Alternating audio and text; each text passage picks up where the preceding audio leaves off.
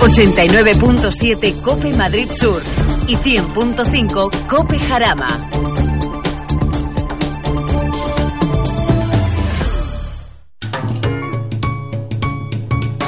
Lubricantes Total patrocina Auto FM. Lubricantes Total. Mantén tu motor más joven por más tiempo.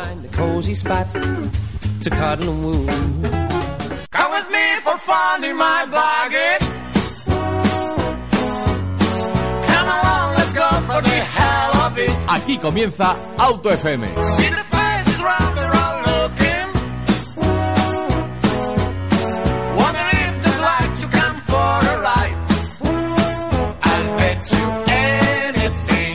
Hoy viernes 24 arrancamos un nuevo programa de Auto FM. Hace poco recibí un email de un oyente donde se quejaba que ciertas noticias que había escuchado sobre que los vehículos con más de 10 años eran peligrosos. Bien, eh, él seguía rigurosamente todas las revisiones, llevaba neumáticos nuevos, frenos en perfecto estado y también nos aseguraba que su vehículo no era un peligro andante, como parte de la administración pública quería señalar. Yo coincido con este oyente, lo tengo que decir. Discriminar a los vehículos por su edad en vez de su estado es un gran fallo, sin duda alguna. Meter a todos en el mismo saco es un gran error. Por supuesto que hay vehículos que no deberían de ser ni arrancados y mucho menos circular por vías públicas con más de 10 años, pero también con menos de 10 años. Es decir, lo importante de todo es que hay un grupo de indeseables que se compran un coche y jamás reitero, jamás le hacen sus correctas revisiones, ni cambios periódicos de aceite, ni mucho menos, hombre, vamos a ver si no tengo eh, ni frenos, no, no, eso ni se le ocurra.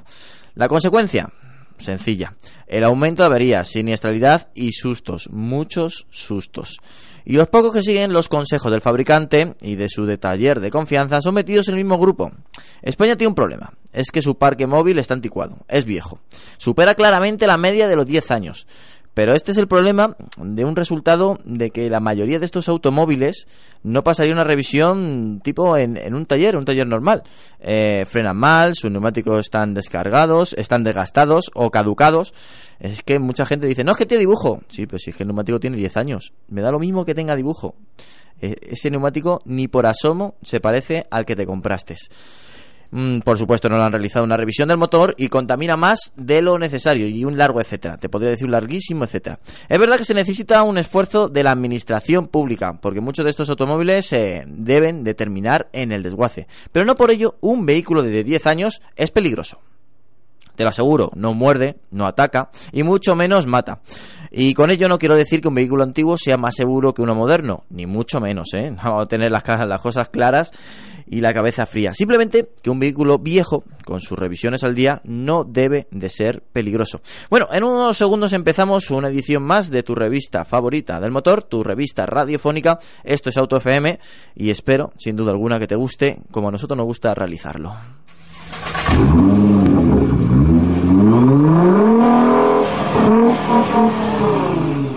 Bueno, pues eh, como siempre me acompaña pues un equipo de gala. En esta ocasión lo vamos a ir llegando poco a poco, porque ya sabéis que nosotros hacemos el programa en directo, en riguroso directo. Y ya en el estudio me acompaña Eduardo Lausín. Bienvenido, Eduardo. Muy buenas tardes a todos. Pero lo tienes que decir con fuerza. Muy buenas tardes a todos. Ahí está, muy bien. Alejandro Arostegui, bienvenido. Hola, buenos a todos. Bueno, también nos acompaña Pachi del periódico ABC. Bienvenido, Pachi. ¿Qué tal? Muy buenas tardes. Y bueno, como invitado especial, que estamos muy orgullosos que esté junto a nosotros, eh, Juan de la Rocha, jefe de prensa de Mercedes España. Bienvenido, Juan. Bueno, vaya bienvenida, muchas gracias. bueno, yo soy Antonio Rodríguez Vaquerizo. Espero, espero que nos acompañes durante este tiempo hablando de coches, hablando de automóviles y, por supuesto, de una información que te va directamente al oído. Y vamos a comenzar, como siempre, comenzamos con las noticias más importantes de la semana. En esta ocasión vamos a hablar del nuevo nuevo Hyundai i30 en su versión Tourer que ya lo hemos descubierto, ya ha habido la primera eh, foto, la primera, primera imagen, el primer teaser, como lo quieras denominar, pero hemos podido ver. Como es lógico, por supuesto, hasta el Pilar B es prácticamente igual que, pues, el, que el compacto que ya conocimos en Marbella, que estuvimos en la presentación, y bueno, pues la principal diferencia radica pues en la parte eh, trasera, a partir del Pilar C, tiene una gran caída de techo paulativa, es un familiar bien realizado, eh, tampoco muy excéntrico. Eh, al final eh, lo que van a buscar es un gran público, eh, no quieren asustar a nadie y por supuesto lo que presume, con, pero con letra mayúscula, es un tamaño de maletero nada más y nada menos que 602 litros. Bueno, y ya si echamos los asientos hacia adelante, suma nada más y nada menos que 1.650 litros para cargarlo hasta arriba. Pues así es el Hyundai i30, la primera imagen del Hyundai i30, un vehículo que poco a poco llegará a nuestro mercado. Bueno, Pachi, pues ya lo sabemos, por lo menos la primera imagen de este vehículo familiar de Hyundai. Y poco a poco han desvelado algunas más. En principio iba a ser un teaser, pero finalmente, mm, no recuerdo muy bien si fue ayer o fue hoy, pues ya desvelaron varias imágenes del, vehículo. Eh, bueno, hace poco tuvimos ocasión de, probarlo por, por, la zona de Marbella, no el familiar, pero sí la, la versión normal, el cinco puertas. Y la verdad que el coche nos causó muy buena impresión. Ahora, bueno, pues eh, tenemos esta nueva versión que, bueno, si bien en España los vehículos familiares, como siempre decimos aquí, pues eh, no tienen tanto éxito como en el norte de Europa, pese a sus buenas cualidades, sobre todo para, para circular por, por carretera, eh, pues, pues la verdad que, mm, bueno, pues es una alternativa más que tenemos y, y que mm, yo espero que poco a poco, pues, como esto de las modas también son cosas cíclicas, pues se vaya también España de nuevo reconvirtiendo al tema de los, de los familiares, de los coches con perrera, como le llamamos en, en, mi tierra, o, los familiares, ¿no? Porque en, realidad, bueno, pues a la hora de utilizarlos en carretera, la, la, diferencia que se nota al conducir uno de este tipo y, por ejemplo, un todo camino es, es, es tremenda, ¿no? El coche me, me, ha gustado. Estéticamente tampoco es que llame demasiado la atención, no, no tiene unas líneas muy, muy llamativas, eh, pero es eh, a su vez muy agradable y yo creo que, que bueno, que va a tener eh, buena acogida, sobre todo en Europa, y bueno, pues esperemos a ver qué tal resulta aquí en España. Primero su hermano pequeño y, después este hermano grande, ¿no? Alejandro. Pues a pesar de lo que hacen otras marcas, que es simplemente añadirle, digamos, el tercer volumen y hacerlo familiar, eh, lo que han hecho en Hyundai es aumentar la longitud total de 4,34 metros a 4,58. Entonces ya estamos hablando de un coche de más de 4 metros y medio, eh, por tanto la cifra de maletero era de esperar que fuese, que pasase de los 600 litros y los mil y pico, mil, no sé cuántos, 1650 que, con, con los asientos abatidos. Y luego tengo que decir también que, por lo menos en las fotos, aparentemente parece un i40 por el tamaño que tiene el coche. O sea, por las formas y tal, parece una berlina familiar más que un compacto familiar. Porque, por ejemplo, tú ves em, el León familiar, el León ST, y ves que está derivado del León normal. Pero ves este y parece, parece más coche todavía que si fuese simplemente un Hyundai 30 familiar. Así que, no sé, yo soy más, más yo me, me, inclino más por este tipo de carrocerías que por los sub. Así que, bien por Hyundai y espero que tenga mucho éxito. Sí. Eduardo. Bueno, yo entiendo que con la decadencia de las berlinas tradicionales de, segmento medio, entiendo que los fabricantes estén apostando por un nuevo formato, como puede ser eh, el Honda Civic con su, con su nueva generación, que es, bueno, pues grotescamente grande, ¿no? Eh, yo entiendo que ocupará, eh, cuando llegue la versión sedán, el, hueco que, ocupa el Accord, bueno, que ha ocupado el Accord, en cierto modo, vaya, eh, como ha ocupado el A3 sedán, el hueco del A4 anterior, en fin, los segmentos están en plena evolución y en constante evolución y yo creo que van por ahí los, los tiros. sí, Hyundai tiene su berlina media, eh, y ahora con este familiar pues se acerca todavía más a ella, pero a un menor precio, eh, probablemente sea una opción más racional y además pues ahora con este maletero pues yo creo que es una opción ya no solo frente al i40 sino una opción frente a un Sportage por ejemplo que bueno, pues, lo que decía Pachi o lo que decía Alejandro, que, bueno, hay gente que todavía eh, se decide por este tipo de carrocerías, le gusta más la dinámica de conducción, eh, prefiere simplemente por estética, ¿no? incluso a veces por precio, ¿no? no olvidemos que los sub, eh, al fin y al cabo, respecto al compacto del que derivan, digamos, del, mismo, del mismo segmento, pues tienen un sobreprecio importante, así que, así que bueno, yo creo que puede ser una opción muy interesante. De hecho, el i30 no lo probé yo en la presentación, pero sí tenemos esta semana, esta semana uno, además de los nuevos. Eh, que bueno, lo he estado toqueteando nada, un poquito y la verdad es que se nota, se nota un coche mucho mejor hecho, ha ganado en calidad, ha ganado en tecnología y en presencia, sobre todo. Yo siempre he criticado que es un coche un poco sosete de diseño, pero entiendo que han hecho, bueno, han seguido la estrategia, por ejemplo, de Seat León. Quiero decir, es un coche que, que gusta a todo el mundo porque no tiene unas líneas de diseño agresivas que puedan eh, alejar a, un comprador determinado. O sea, es un coche que, que gusta pues a todo el mundo, ¿no? Eh, yo creo el tipo, perdón, el tipo. El i30 eh, bueno pues ha ido por esos derroteros La- la- la- no, me- no voy a decir nada. Lo digo yo. Sí, dilo, dilo, yo. Dilo. Bueno, es cierto que en la presentación de- del vehículo pues había muchos comentarios, ¿no? Algunos jocosos, otros por meternos por meternos un poco con Santiago, ¿no? Eh, y decíamos, oye, pues os ha, os, os ha salido bonito este tipo. Había también quien decía, os ha salido bonito también este Peugeot 308, ¿no? es un poco así en la línea, ¿no? No vamos a decir que, que el coche sea el mismo ni que No, se haya no, copiado no. el diseño, pero es un poco así ese estilo, este tipo de este tipo de, de estética que bueno, sosete, pero bueno, aparte tiene otra ventaja que es que a lo mejor en el tiempo aguanta bastante más y con eh, pasados dos tres años con un ligero restyling pues puede ser un, un- un coche que Bueno, ojo, que- cuando, cuando digo sosete me refiero me refiero realmente a diseño europeo. Sí, Quiero sí, decir, sí, diseño sí. europeo es más sobrio. A lo mejor con soso me, me pasa un no poco, es feo, pero a ver, vamos a ver, no es un coche feo. Efectivamente. Eh, eh, pero quizá no destaque por nada en especial. Es decir, que tú lo ves y puede pasar desapercibido y si no conoces mucho, bueno, pues tampoco te vas a fijar en que sea un Hyundai. Eso ni es bueno ni es malo, es lo que es y bueno, eh, positivo en el sentido en el que probablemente no disguste a nadie, ¿no? Bueno, el Golf anda un poco por esa línea. Sí. El Golf, pues no destaca en nada en concreto, aunque sí que tiene sus variantes y demás, pero, Pero es arrasa. referencia en todo al final. Arrasa o en es en lo que se fijan el resto de las marcas. Así Bueno, que... estamos hablando de familiares y uno de los fabricantes eh, que más ha presumido tener eh, variantes familiares es Mercedes-Benz. Vamos a aprovechar que está aquí Juan y hablar también de una variante que nos dejó con la boca abierta como el Shooting Brake del CLA, que es un, un variante familiar con una estética que te deja con la boca abierta y que no deja ni la deportividad y por supuesto capacidad de maletero. Bueno, Juan, vosotros tenéis mucho que decir. Sí, la verdad que eh, me uno un poco a los comentarios que, que había sobre la mesa, ¿no?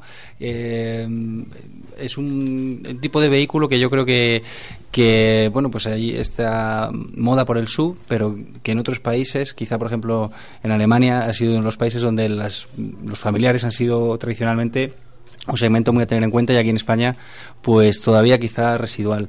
Eh, en cuanto al CLA Shooting Brake pues es una carrocería adicional dentro de, eh, los familiares que hemos eh, quizá tradicionalmente eh, vendido pero como decías con un corte mucho más eh, deportivo mucho más juvenil y además eh, recogiendo un poco el guante de lo que estabais hablando del diseño eh, heredando las líneas del clase A que lanzamos eh, muchas más agresivas unas líneas que pretendían romper el molde quizá el estigma de Mercedes del diseño más tradicional ¿no? en nuestro caso hicimos con el lanzamiento del A y los que han venido detrás como el, el CLA pues un ejercicio precisamente de, de llamar la atención de un público que quizá no se estaba fijando en, en la marca, no nos consideraba como alternativa y el CLA Shooting Brake es un, un vehículo que sin duda eh, ha llamado la atención y no se esperaba nadie de nosotros a pesar de que bueno efectivamente tenemos una tradición de familiares pues pues muy larga ¿no? Y lo tenéis la variante, por supuesto, las State, que al final también es muy importante dentro de vuestro catálogo.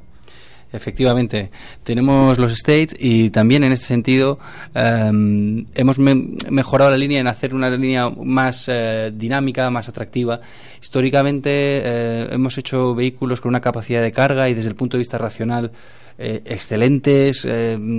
Eh, tren de rodaje trasero con, con suspensión autonivelante para poder cargar de serie en el, en el clase E. Es decir, que desde el punto de vista racional el producto State siempre ha estado muy trabajado en, en nuestra marca y actualmente pues apostamos por eh, darle un toque juvenil, em, buscar ese público más joven que es activo y que necesita espacio y que no opta por el sub, pero sí pues eh, necesita capacidad de maletero.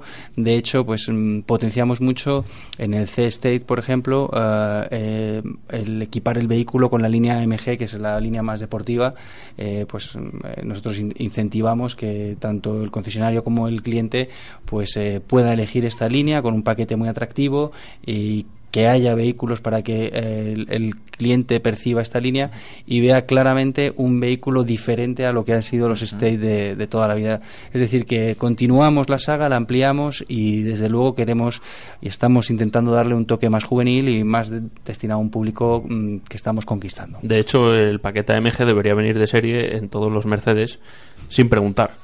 Tal cual. Hasta, hasta ese punto llega el hecho de haber trabajado un paquete aerodinámico y bueno y, y prestacional en otros casos. Y estético también. Sí, sí, bueno, eh, al final es no solo unos paragolpes y unas llantas, sino Sí. que tiene, pues eso, detalles en el interior, suspensiones y demás, y luego, bueno, el, el tema de la MG va hasta límites inalcanzables para algunos. Eh, es impresión mía o, últimamente quizás, eh, bueno, pues lo que estábamos hablando, el tema de los vehículos familiares, están derivando em, hacia un público quizá más eh, deportivo, cuando antes era eh, el coche de papá, bueno, pues ese SEA 124, ese Renault 12 familiar, ¿no?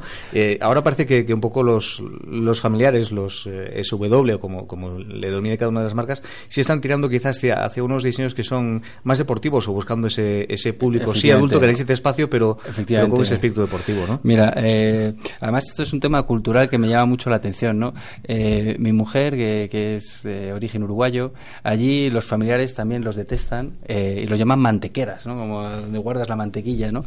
y, aquí todo lo contrario. Yo le dije, no, no, porque precisamente yo tengo un estate y, y mm, ahí en el parking nuestro cada vez más ha habido estates y ahora son arrasan. O sea, el 90% de los vehículos que elige eh, mis compañeros y que es gente de un perfil eh, pues joven y, medio, pues claramente estamos eh, viendo el state con otros ojos. Creo que el producto, como decíais, pues con el paquete MG cambia completamente. todo el mundo estamos intentando tener un coche juvenil deportivo y eh, por suerte no nuestra marca ya digo estamos dejando muy cerca aunque no vaya de serie que ahí estoy de acuerdo que bueno sería desde luego un argumento de peso pero pero sí que lo estamos dejando muy a huevo el poder equipar el, paquete state eh, la MG y todos van así. Efectivamente hay un cambio en la tipología de, de cliente que tenemos en estas carrocerías pues la verdad es que el tema familiar eh, está encautando cada vez más corazones y nosotros lo comentamos aquí en Auto FM. Seguimos adelante, esta semana hemos viajado mucho, todo hay que decirlo. Hemos estado también en Málaga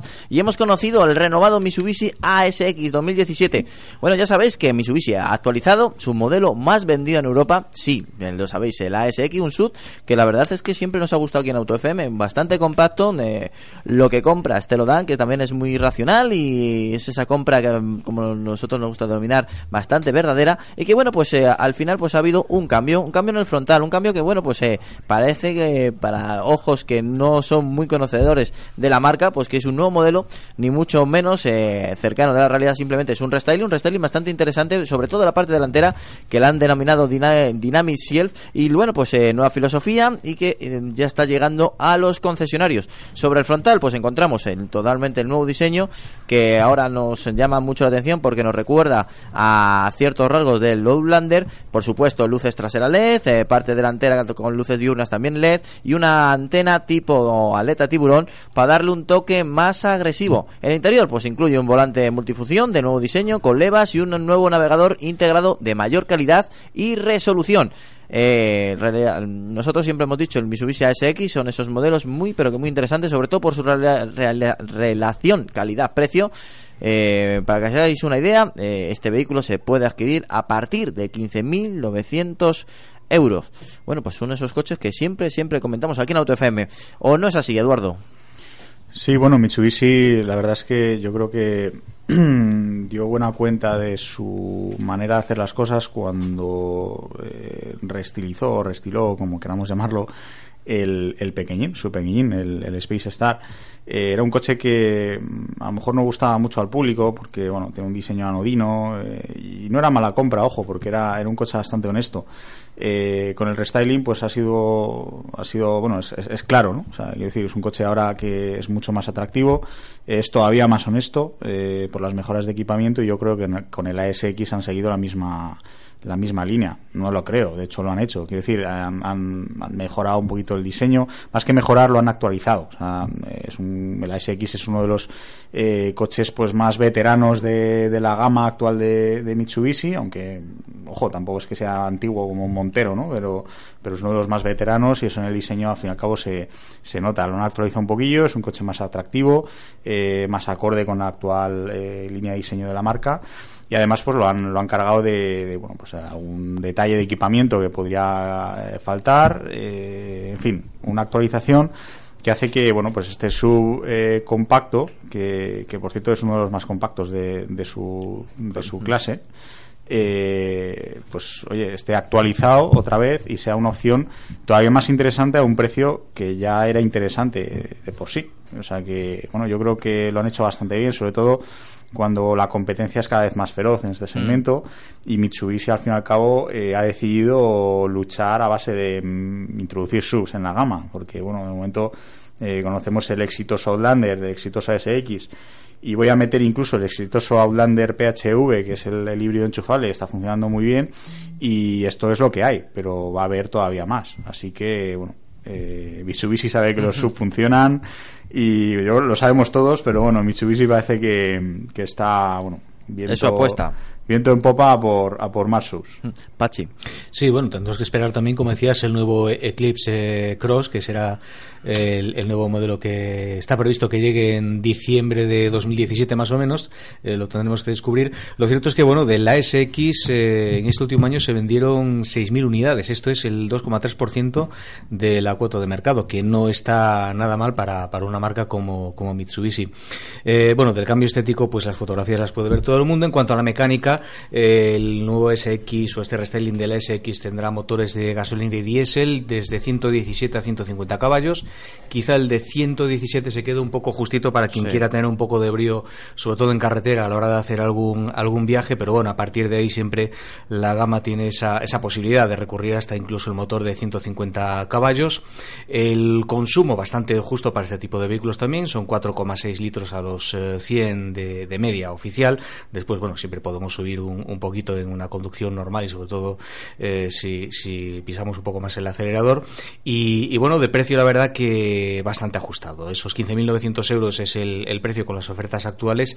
Eh, el, eh, sin aplicar ningún tipo de, de descuento, el vehículo parte de unos 19.900 euros para el 1.6 MPI de 117 caballos con el acabado Challenge, que es el, el básico.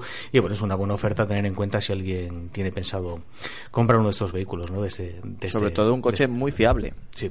Sí. Alejandro. Sí, le han dado un último empujoncito para este año, antes de que salga el Eclipse, que como bien ha dicho Eduardo, al ser el ASX uno de los más pequeños del segmento, pues están a la espera de sacar el Eclipse, que será pues un saltito por encima para igualarse al, al resto de competidores. Así que, bueno, yo no sé cuántos restylings lleva este coche, pero Unos cuantos por lo menos cuatro, ¿no? Tres o cuatro. Bueno, es que... Lo van actualizando año a año y les va bien. Si es que corazón, no... Es que es el corazón sí, del sí. producto de, de Mitsubishi. Sí, ahora mismo si el ASX deja de vender, De todas maneras, la estrategia de Malo. la estrategia de Mitsubishi puede parecer extraña, pero la verdad es que yo creo que lo han hecho muy bien y se han especializado en sub. Quiero decir, hay marcas que eh, por conocimiento, por publicidad, por medios, por lo que sea, ¿no? Eh, no son excesivamente conocidas en un mercado como el europeo, concretamente el español.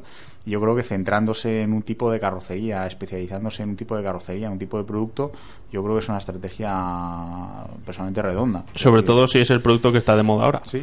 Luego ya decir, más adelante Vamos a perder modelos pues como, como un Evo, mi querido Evo, por Como el. Eclipse. Como el Eclipse. porque El Eclipse es- original. El Eclipse original, efectivamente. Eh, en fin, modelos pues carismáticos, eh, carismáticos como el carisma, por ejemplo.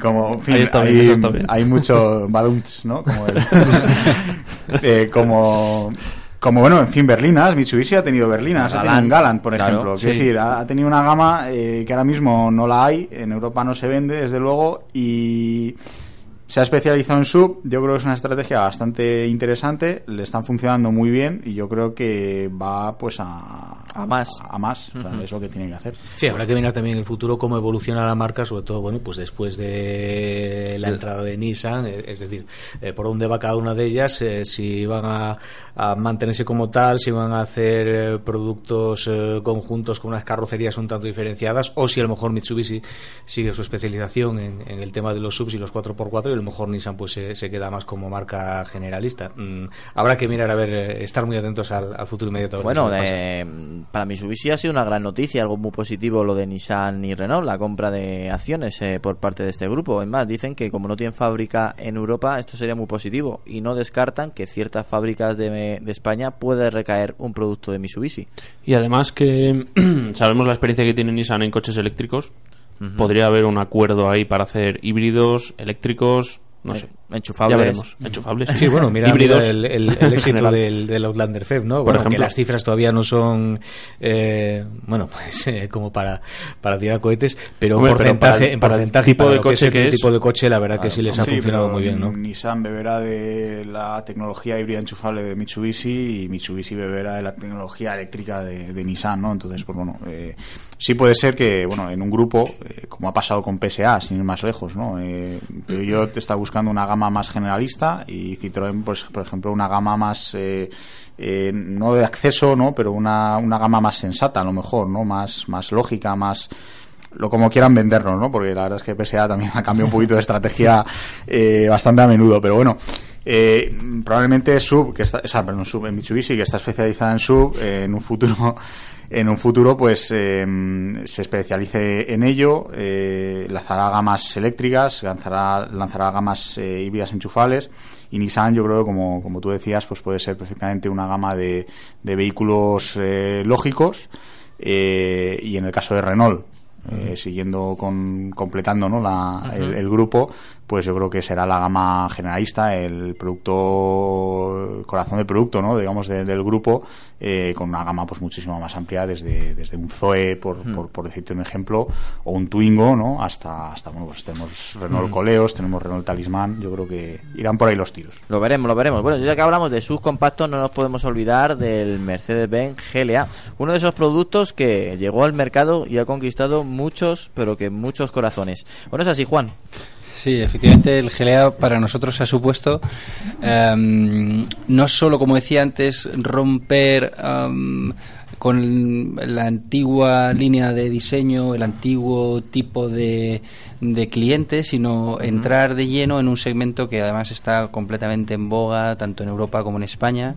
Eh, y bueno, es eh, sin duda pues uno de los pilares fundamentales ahora mismo para nosotros. Es un producto que pues eh, acabamos de, de tener el restyling que de hecho ha empezado eh, la fabricación a finales de este mes. A partir del mes que viene empezamos a entregarlos. Y, y es un producto que ya de por sí pues eh, hemos tenido mucha aceptación y hemos mm, decidido dar un impulso eh, con este facelifting equipando el vehículo con, con más opcionales de los que eh, bueno pues eh, el vehículo ya estaba muy equipado de, de serie no de hecho eh, en este punto me gustaría hacer hincapié no Sí. no solo lanzamos vehículos eh, nuevos compactos el clase A sino que hubo también un cambio de estrategia. ¿no? Cu- Cuando vino la crisis, estuvimos todas la- la- las empresas yendo a, a precio, ¿no? intentar ajustar al máximo el precio. Eh, Mercedes, nosotros lógicamente somos una, una compañía pues que tenemos que ofrecer una cosa diferenciadora. ¿no? Y con el lanzamiento de los nuevos modelos eh, hicimos una clara estrategia de dar valor al producto y equipar con Visenon, con llantas, con volante multifunción, Bluetooth, eh, asientos deportivos, todos estos coches eh, destinados a, un público joven eh, y a- tecnológico y, y exigente, ¿no? cada vez más exigente. De hecho, el GLA pues ya tenía llanta de 18 pulgadas, ya llevaba Visenon, pero ahora pues con esta generación no solo lleva esto, sino que también llevamos, por ejemplo, los faros full LED que son de serie, incluso equipamos la línea Urban que era opcional, eh, que te, te dota el vehículo pues de una estética sería el equivalente al, al, al Avantgarde, ¿no? A la línea intermedia deportiva, ya, ya son los esca- escapes vistos y la llanta pues con un corte más deportivo, ¿no? Eh, in- lógicamente eh, creemos que este impulso va, va a conseguir que mantengamos esa línea que a día de hoy pues nos está trayendo muchos éxitos de, de la mano del GLA. Y nosotros los comentaremos aquí, en Auto FM. Danos tu opinión. autofm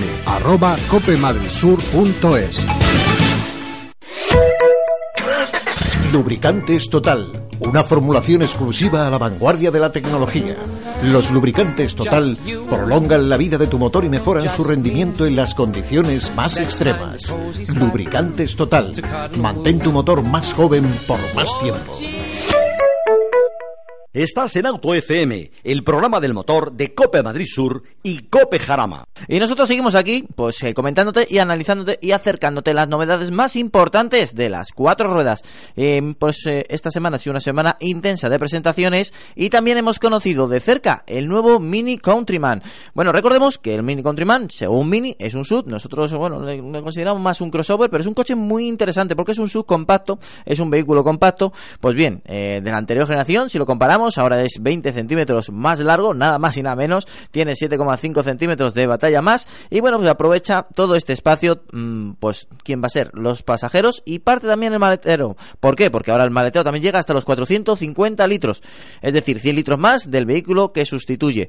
Mm, el Countryman eh, inició su comercialización, para nos recordemos un poquito de historia, en el año 2010. Se han vendido en el mundo nada más y nada menos que 540.000 unidades. Es de, mm, para que nos hagamos una idea, si lo desglosamos, unas 18.900 eh, aquí en España se han vendido y el interior hemos encontrado materiales eh, de más calidad. Su comportamiento ha dado un gran eh, salto cualificativo porque la verdad es que ahora funciona mucho mejor, es mucho más versátil. Em, su comportamiento ha dado, bueno, es que mm, me ha gustado mucho, sobre todo pues la diferencia con la anterior generación. Se nota que, que el chasis está mejor elaborado, las suspensiones son menos blandas, más, más firmes. Se agradece también cuando tomas las curvas. Eh, la frenada también es más noble. Es un coche totalmente nuevo, aunque por apariencia nos recuerde a la anterior generación. Eh, que no os asustéis porque es una generación que aprovecha pues eh, la actual plataforma del X1. Por eso también, por supuesto, tiene la opción de, ah, de, tracción total. Esta nueva generación de Mini está disponible con dos mecánicas de gasolina de 136 y 192 caballos, con motores de 3 y 4 cilindros y el diésel de 150 y 190. Eh, todo ello, como nos ha presumido BMW, como ha presumido Mini, eh, con la tecnología Mini Twin Power Turbo. Así es el Cooper eh, del Countryman, que pues también presentan estos tres cilindros con 136 caballos, que funciona bien, lo mueve bien el coche. La verdad es que nos nosotros eh, apostamos más por el 4 cilindros de 192 caballos porque vas sobrado, la verdad que te hace salir de cualquier sitio bastante rápido. Y bueno, pues en el caso del diésel tenemos el Cooper Den de Countryman con motores de 150 y 190 caballos. El precio de partida, 27.800 euros. Y le voy a preguntar a Pachi qué le pareció este coche porque también coincidimos en esta presentación y que bueno, yo también te vi sentado acomodadamente en este nuevo Countryman. Cómodamente y bueno, además tuvimos oportunidad de, de probarlo por carreteras viradas, por por autovía e incluso algún tramo de tierra. El comportamiento muy bueno, hay que reconocer, bueno, pues que es un coche alto en, la zona de curvas, pues esto también se nota, pero no hay ninguna pega que, poner a este modelo. Lo que más me gustó, por cierto, el, cambio automático de, de 8 velocidades, que, es un auténtico eh, gustazo. Em, el coche está muy bien. Em, en cuanto al precio, bueno, pues por la calidad de los materiales y, bueno, ten en cuenta que estamos hablando de unas potencias que van de 136 a 192 caballos, con la posibilidad además de contar con tracción a las cuatro ruedas, pues la verdad es que está bastante, bastante ajustado, bastante bien. El consumo, bueno, pues el trayecto de ida quizá porque le pisamos un poquito más al vehículo con, ganas de probarlo, hicimos 7 litros, pero al, al volver a Madrid eh, al final conseguimos 5 eh, litros de media, lo cual está, está bastante bien. Y, y, bueno, no solo son estas novedades, sino que en breve, porque van a empezar en breve ya también con la, la producción, eh, van a contar con un Mini Countryman eh, híbrido enchufable. En este caso va a tener eh, una autonomía en modo eléctrico estricto de hasta 40 kilómetros. Llevará el motor de gasolina de tres cilindros con una potencia de 136 caballos y otro motor eléctrico eh, con 88 caballos, mm, de modo que la potencia total del sistema llegará hasta los 224 caballos. Y también, algo que seguramente gustará mucho en esta mesa, la versión John Cooper Works de 231 caballos. Que comienza a fabricarse ahora en marzo. Alejandro. Eh, no hace más que crecer los coches y en este caso 20 centímetros el, mini maxi, ¿no? Quizás. Es, una barbaridad. El concepto mini se queda a ver, el, pasado. El Countryman anterior era grande respecto a un mini normal, digamos. Pero es que 20 centímetros más, espero que. Nunca, ha tenido, nunca ha tenido tanto sentido que crezca un coche así. Sí, bueno, según nos explicaban en la, en la, presentación, precisamente ha crecido porque lo demandaban los, los clientes actuales del, del Mini Country. Lo demandarían los, eh, los pasajeros de atrás, ¿no? Que hicieron una encuesta y que pedían que tuviera más maletero y que tuviera también más espacio en las plazas traseras. Y bueno, con la altura eh, y el, el- el- los, los centímetros que, que crece pues lo han conseguido y 100 litros de maletero más son, son 100 litros, ¿eh? Sí, sí. Son 100 bricks de leche, no olvidemos. más. Bueno, nos acompaña también a Álvaro Sauras de la revista Auto Fácil y Evo. Bienvenido, Álvaro. Hola, muy buenas tardes. Bueno, estamos hablando del Countryman, como nos habrás escuchado. Pues eh, quiero saber tu veredicto Espera, sobre este coche. Sí. ¿Puedo comentar una cosa más? Venga, una pues, cosa que me ha sorprendido Venga. para mal es que ha aumentado su peso en 100 kilos. Es un coche mucho más grande. Pero son 100 kilos. Hay coches modernos que están saliendo ahora mismo que son más grandes que la versión anterior, la generación anterior, y son más livianos. Hasta 80 kilos más livianos. Entonces, Yo tendría que ver de todas maneras la tabla de pesos porque también eh, las versiones que nos estuvieron presentando todas tenían tracción total. Que quieras o no, eso también es un plus de peso. Sí, pero siguen siendo 100 kilos más que la generación anterior. Quiero decir que no es que pese más porque lleva tracción a las cuatro ruedas y cambio automático y todo el equipamiento que le quieras meter, como si es el Cooper S, pero es que estamos hablando que el Cooper S son 1605 kilos. Me parece un coche bastante pesado. No sé qué tamaño tiene en persona porque yo me imagino el Countryman anterior, me imagino que este es Yo sobre la marcha más grande, no, pero- no, no lo noté pesado. Yo tampoco. no, seguramente no. eso está más que solucionado, pero no sé, me, me deja ahí un sabor agrio, vale, vale. un sabor amargo. Bueno, Álvaro, vamos con ello. Bueno, ha dejado de ser un Mini, se ha convertido en un Mini BMW, pero eso es muy bueno, ¿no? Yo creo que ha pasado tiempo suficiente como para que la gente le deje de recriminar a Mini que no son tan pequeños como el Mini original. De manera que, que bueno, pues ha crecido. Y yo creo que lo mejor, sin duda, son los motores. La nueva generación de motores modulares de BMW está muy bien. El tres cilindros funciona muy bien y creo que como compra además que hayan conseguido poner esa caja de 8 velocidades que al parecer funciona también en un motor transversal es una noticia también fantástica. Lo que es curioso es que esa caja de cambios es de solo 6 velocidades, ¿verdad? No es la de 8 que llevan el resto de Están las motores. dos posibilidades, Sí. está la de 6 y la de 8. ¿En el 136? No, no. Eh, no. No, en el no, 136 son solo 6, entre Sí. comillas solo, Sí. porque 6 es suficiente, aunque hay marcas que pretenden meter 10. Eh, bienvenido sea, si está bien hecho. Y pues eso, nada, simplemente. Vale, Detalle ya- de que el de 136 son 6 Son y el resto son 8. Vale. en opción. En opción, claro. Eduardo. Bueno, eh, yo sigo con mi argumentación, que creo que nunca un crecimiento semejante al del Countryman ha tenido tanto sentido. Eh, antes el coche, pues bueno, sí era más grande, pero es que yo creo que tenemos que olvidarnos un poquito del nombre de la marca. O sea, Mini es Mini porque es el nombre Mini, pero no tiene por qué significar que sean coches pequeños. Es verdad que el primer lanzamiento de la Mini moderna era un Mini bastante pequeño, pero las gamas pues evidentemente pues evolucionan, crecen, en el caso de Mini pues ha crecido. Eh, tenemos un Clubman también, que no es un coche precisamente pequeño, y tenemos un Countryman ahora que tiene sentido. Quiero decir, eh, lo que no tiene sentido es hacer un coche grande, pero a la vez pequeño por dentro. Para que quiero un coche familiar que no pueda meter a la familia, ¿no? Entonces ahora es cuando tiene sentido. Como decía Apache, eh, un crecimiento de 100 litros en el maletero es una cifra bastante respetable. Eh, no solamente esto, sino que la gama pues ha evolucionado, ha madurado y además de los motores, como, como decía Álvaro, que bueno pues eh, tiene una nueva generación de motores que funciona muy bien, eh, también eh, cajas de cambio.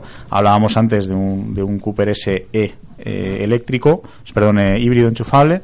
eh, que yo creo que es una opción bastante interesante. Además, me alegra muchísimo que los fabricantes vayan lanzando este tipo de, de mecánica. Yo creo que mm, para, para mí, por ejemplo, he tenido hace unos días un, un Golf GTE, ¿no? que pues bueno, es- responde a la misma filosofía para el lugar donde trabajo y el lugar donde vivo. A mí me, me resulta una, una alternativa genial, eh, perfecta.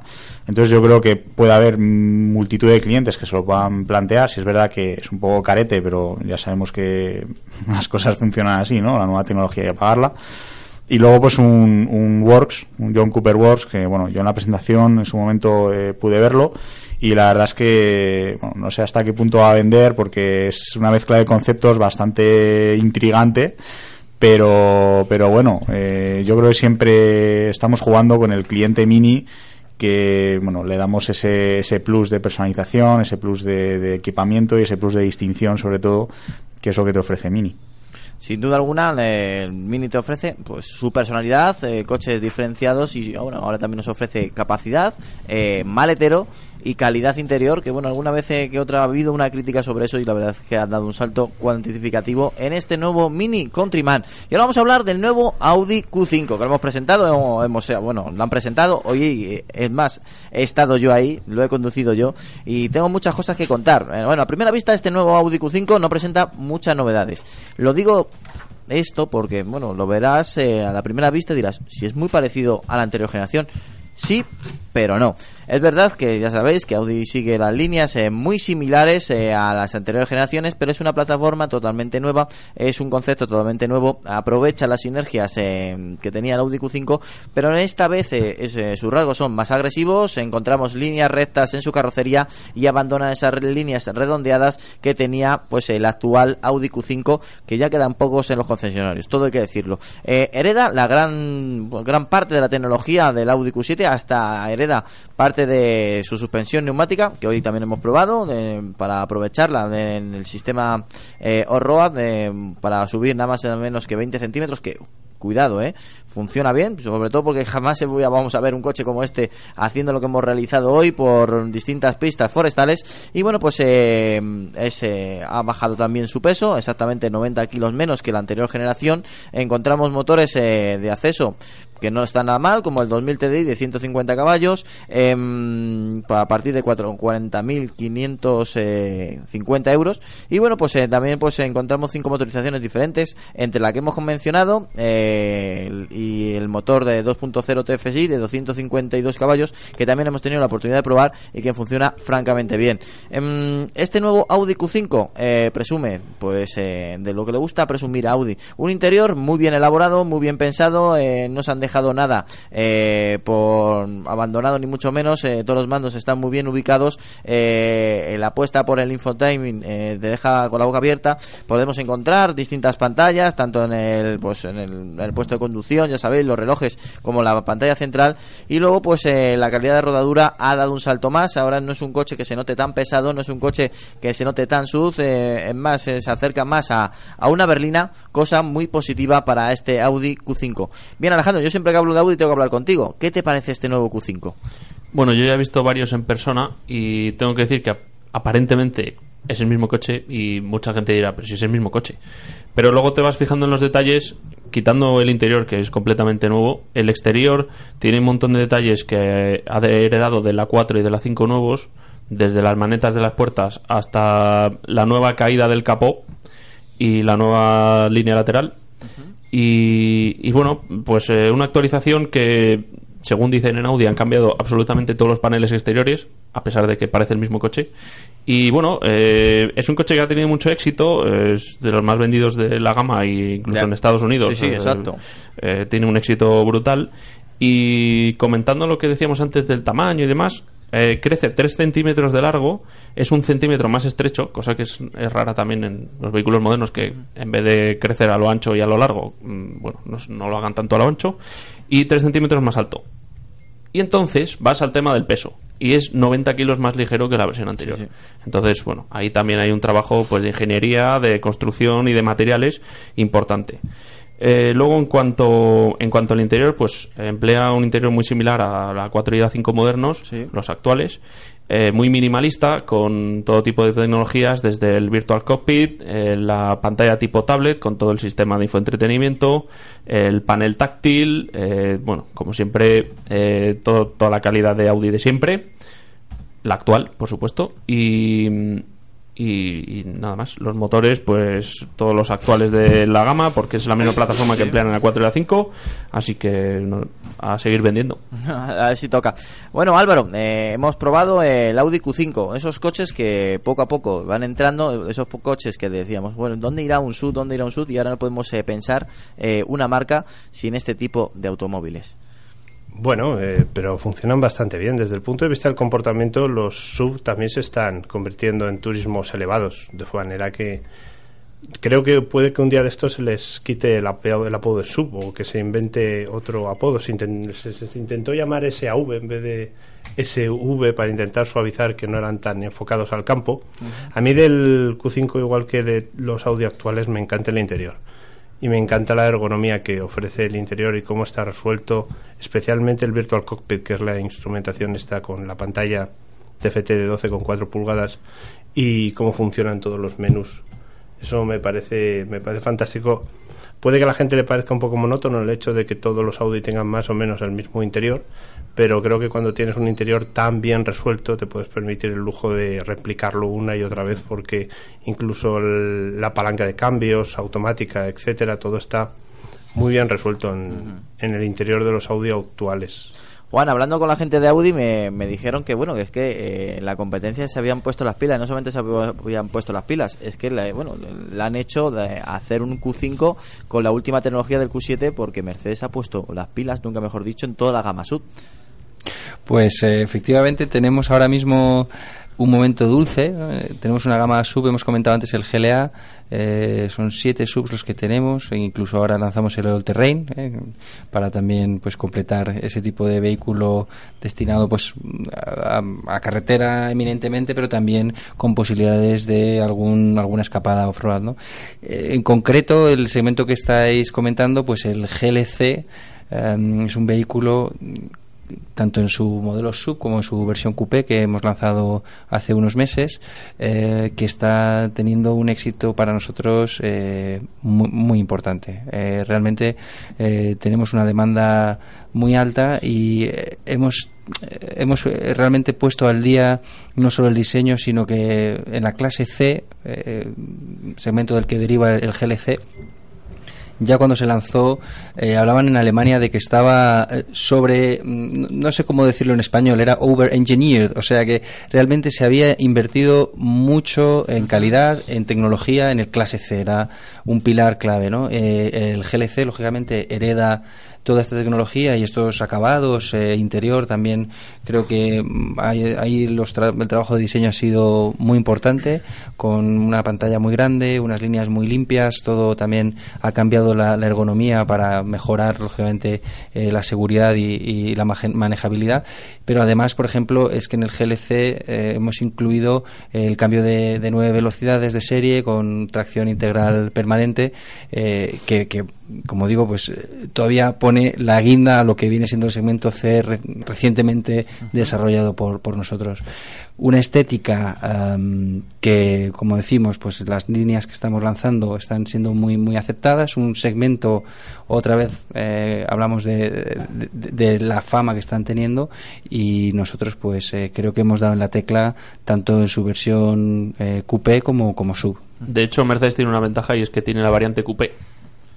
Y hay ciertas marcas alemanas todavía, bueno, BMW sí que la tiene, pero eh, Audi, por ejemplo, todavía Por no. Entonces, bueno, todavía, digo todavía que a saber, ¿no? Pero sí que tiene cuenta con esa gran ventaja. Y luego también el hecho de haber cambiado de diseño el GLK respecto, bueno, el- ahora el GLC respecto al GLK, porque digamos que no era mm, era, era un diseño no era de mis diseños favoritos, Era, era un, digamos. era un diseño que no dejaba indiferente. Eh, Era un Había quien lo quien quien lo, le encantaba y había quien pues no simplemente no le gustaba, ¿no? Lo ha vendido bien, Juan, ¿eh? No, Sí. es, es verdad, es verdad. Yo hago un poco la comparativa, ¿no? Con, con música a lo mejor un poco más eh, eh, un rock a lo mejor un poco más progresivo, que hay gente que dice, ¿cómo me gusta esta música? Pero luego es verdad que, por ejemplo, eh, líneas suaves y el pop, pues es- sería un poco el, el equivalente, ¿no? Lo que consume la gente, eh, pues habitualmente. Desde luego el GLK era un, un coche que tenía un tren de rodaje fabuloso, tenía un comportamiento fuera de carretera espectacular y realmente era un, era un producto muy bueno. Eh, la aceptación del diseño, pues lógicamente es algo subjetivo.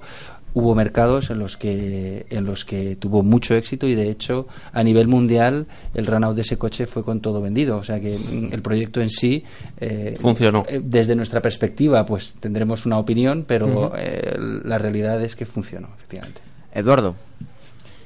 Bueno, yo soy de los que me gustaba el GLK. ¿Ves? yo soy de los que me gustaba, sí, sí, sí. Eduardo y yo siempre vamos en contra. Sí, sí, bueno, es lo que hay. Compartimos demasiados momentos juntos en Ya, el coche. eso parece. Em, Venga, no, es- adelante. no es lo que parece. Adelante, adelante, Eduardo, por favor. Bueno, el Q5, eh, volviendo al tema, pues la verdad es que bueno, yo siempre he criticado a Audi en algunos ciertos modelos. Eh, uno de ellos era el A5 y otro de ellos era el Q5. Eh, me parecían eh, diseños faltos completamente de carácter y yo creo que la nueva generación ha, pues ha mejorado principalmente ese detalle. Eh, ha llevado el coche, pues oye, no, no es una evolución, o sea, perdón, no es una revolución en diseño, es una evolución bastante clara. Eh, como decía Alejandro, pues la verdad es que el diseño parece que no, que no ha cambiado, o en fin, que, ha cambiado demasiado poco, pero yo creo lo suficiente para crear un producto pues que se nota claramente más moderno, eh, más actual y yo creo que más atractivo. Eh, como bien decía Álvaro, eh, yo estoy de acuerdo con él. Una de las cosas que más me gusta, o probablemente la que más me guste de Audi, es, es- su interior. Eh, yo creo que para mí son referencia, personalmente. Y yo creo que partiendo de esa base, si instalamos eh, todo el equipamiento tecnológico de vanguardia que puede tener ahora mismo cualquier fabricante premium, ya sea Audi, ya sea Mercedes o ya sea BMW, eh, tenemos un producto realmente interesante. Falta ahora, como decía, como decía Alejandro, pues eh, completar un poquito la gama, eh, no solamente en motores, sino también en carrocerías, porque ahora, bueno, parece que se ha puesto de moda tener varias carrocerías dentro de un mismo segmento, dentro del, propio mercado sub, eh, hablando ahora concretamente de la carrocería coupé. Así que esperemos que bueno, pues, eh, veamos un Q6, un Q4, como lo queramos llamar finalmente, y, y a ver qué tal, qué tal este nuevo, eh, este nuevo camino que abrirá Audi en su, en su marca. Juan. Bueno, Juan- está Juan Ávila, ya sabéis que Juan tiene un horario especial. El otro Juan, eh, este ya está en nuestro estudio. Bienvenido, Juan. Bienvenido a todos los oyentes, muchas gracias por, por estar al otro lado del micro. Y nada, yo quería comentar dos cosas. Una que parece que llevamos últimamente mucho tiempo hablando de subs y parece que, que no, no cambia la tendencia, aunque por aquí ya dijimos que se pasaría la moda. Parece que todavía va a tardar un tiempo en pasarse. Sí, quédate sentado. Sí. Eh, después eh, llega un momento en que mm, a mí me sorprende cómo en marcas como, como en Audi y en BMW ya dentro de poco vamos a llegar a tener que poner nombres con decimales. Es decir, 2, 3 y entre el 2 y el 3 va a llegar un punto en que van a tener que poner un dos y medio porque eh, están llegando a tantos nichos que lo sorprendente es que encuentren ventas para todos, ¿no? Que es muchas veces el gran caballo de batalla de, sacar un nuevo modelo, ¿no? Que dices, queda muy bonito en el tablero de diseño, pero después eh, cuesta un dinero y hay que, hay que sacarle una rentabilidad. Y, y nada, eh, solo un detalle respecto a los tableros de, que había dicho antes Álvaro, los tableros de Audi que le gustaban y que, que eso de que se repitieran no le molestaba siempre que siguieran con el mismo nivel. Hay un detalle que te quiero comentar y es que la estandarización en el grupo Bach llegó a través de un, de un tal Super López que era el primero que estandarizó piezas y piezas y piezas porque ahorró con esa política millones y millones de euros al grupo Bach y tan es así que también hizo su labor Que, dos cosas. Lo que... que- va a decir Juan y porque Juan tiene un póster de él en su habitación. Soy fan del póster, todo el mundo lo sabe. Eh, y no, pero es un detalle muy No te- curioso no porque te- iba a ser No te presidente. pelees con el micrófono, que los oyentes no te escuchan. No, no, pueden haber aquí la, la pelea de pressing catch con Sí, el micro, ¿no? venga. Eh, es un detalle curioso porque eh, Opel o el grupo de Opel en su momento General Motors eh, le ofreció, le llegó a ofrecer hasta presidencia para que no se fuera y el grupo y sobre todo Ferdinand Piech eh, le cazó y le puso, me imagino, un salario acorde. Se lo llevó de número 2 y es el gran responsable porque empezó con, con Audi, Volkswagen y todas las marcas del grupo y yo creo que fue el primero que hizo que los, eh, bueno, de manera indirecta, salpicaderos y muchas piezas de los coches se estandarizaran hasta tal punto que muchas veces entras en el habitáculo de un modelo y no sabes si estás en el 2, en el 3, en el 4, en el 5, en el 6, ¿no? Porque pulsadores, eh, rejillas, velocímetros, todo está estandarizado, ¿no? Ha llegado a un límite ya que es difícil distinguir. Ah, yo reconozco que eso puede quitarle un poco de personalidad al coche. Un poquito. Pero cuando decía que me gustaba mucho el, el sistema, me encanta sobre todo el Human Machine Interface y las soluciones a las que han llegado Mm. lógicas para, por ejemplo, poder mostrar en... El R8 es un buen ejemplo de esto. Es un coche en el que han podido prescindir de la pantalla central porque han conseguido volcar en la pantalla de la instrumentación todas las funciones del coche. es. Eso es mucho, eso es algo que en otros fabricantes que incorporan, como por ejemplo, y no es que quiera criticarles, pero como por ejemplo Peugeot que han incorporado una pantalla virtual, no ocurre. Han conseguido poner una pantalla virtual para eh, realizar las funciones de instrumentación, pero siguen dependiendo de una pantalla central porque no han conseguido transferir todas las Tiene funciones a la pantalla lateral. Es- eso que Esa dices- filosofía multipantalla, que es algo que también nos enseñó Volkswagen en este prototipo de furgoneta que presentaron en el año pasado, en el cual se podían mover contenidos de un lado a otro, creo que es probablemente lo que una de las cosas que más tirón tenga en el futuro, salvo que otros fabricantes se atrevan a hacer lo que ha hecho Audi con el R8 o con el TT y suprimir directamente la pantalla central, que es algo que no me parece del todo recomendable. Es que Tiene eh, pros sí y que es contras. verdad que el copiloto o incluso los pasajeros de atrás no terminan de ver pues No, pero qué canción está sonando, a dónde va el navegador, ¿sabes? Eh, tiene, eh, tiene pierdes pros- parte de información. Tiene pros y contras y, y diré un pro muy claro y es que Pero es muy- cortito porque si muy no nos cortito. estancamos, Es, ¿eh? es muy atractivo visualmente, tú ves el- los velocímetros, el navegador todo integrado en la pantalla eh, donde normalmente irían agujas, ¿no? Por así decirlo y, y la verdad es que queda muy de coche fantástico, las cosas como son. Pero tiene un contra y es que eh, cuando tú vas conduciendo todo lo que pille en la horizontal del salpicadero para arriba está en tu línea de visión respecto a la carretera. Y todo lo que te pille por debajo te, te hace apartar la visión de la carretera, ¿no?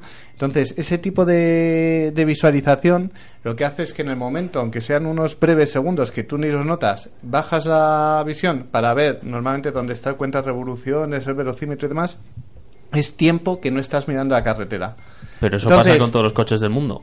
Claro, que no, pero no ¿por miras a una pantalla, miras a unas agujas. Claro, ¿qué sucede? ¿Por qué se ponía normalmente la información en la parte del, ¿cómo se llama? de la columna de dirección, la parte superior, y en la parte, pues, pantalla incrustada, muy a la moda de Mercedes, que tienen el salpicadero? Porque no interrumpe la visión de la carretera. Ese es el concepto de por qué muchas veces lo ponen ahí. Cuestión de atractivo no, yo creo que es más atractivo ponerlo dentro de los, los velocímetros y demás, es cierto, pero en el momento en que tengas que bajar la mirada son esos milisegundos que te pueden... Bueno, pero por eso los coches modernos llevan head-up display ahora. Ya, pero- no necesita. Claro, claro, más. pero que ahí es lo que te decía el, el- el pro y el contra. Bueno, pues aquí está la lucha. No, no, no quiero mucho entrar, contra, no salvo quiero que el copiloto no ve el navegador a veces. Bueno, pues a- ahí estaba la nueva generación del Audi Q5, una generación que sin duda alguna ha, ha sido una revolución al más estilo Audi, silenciosa.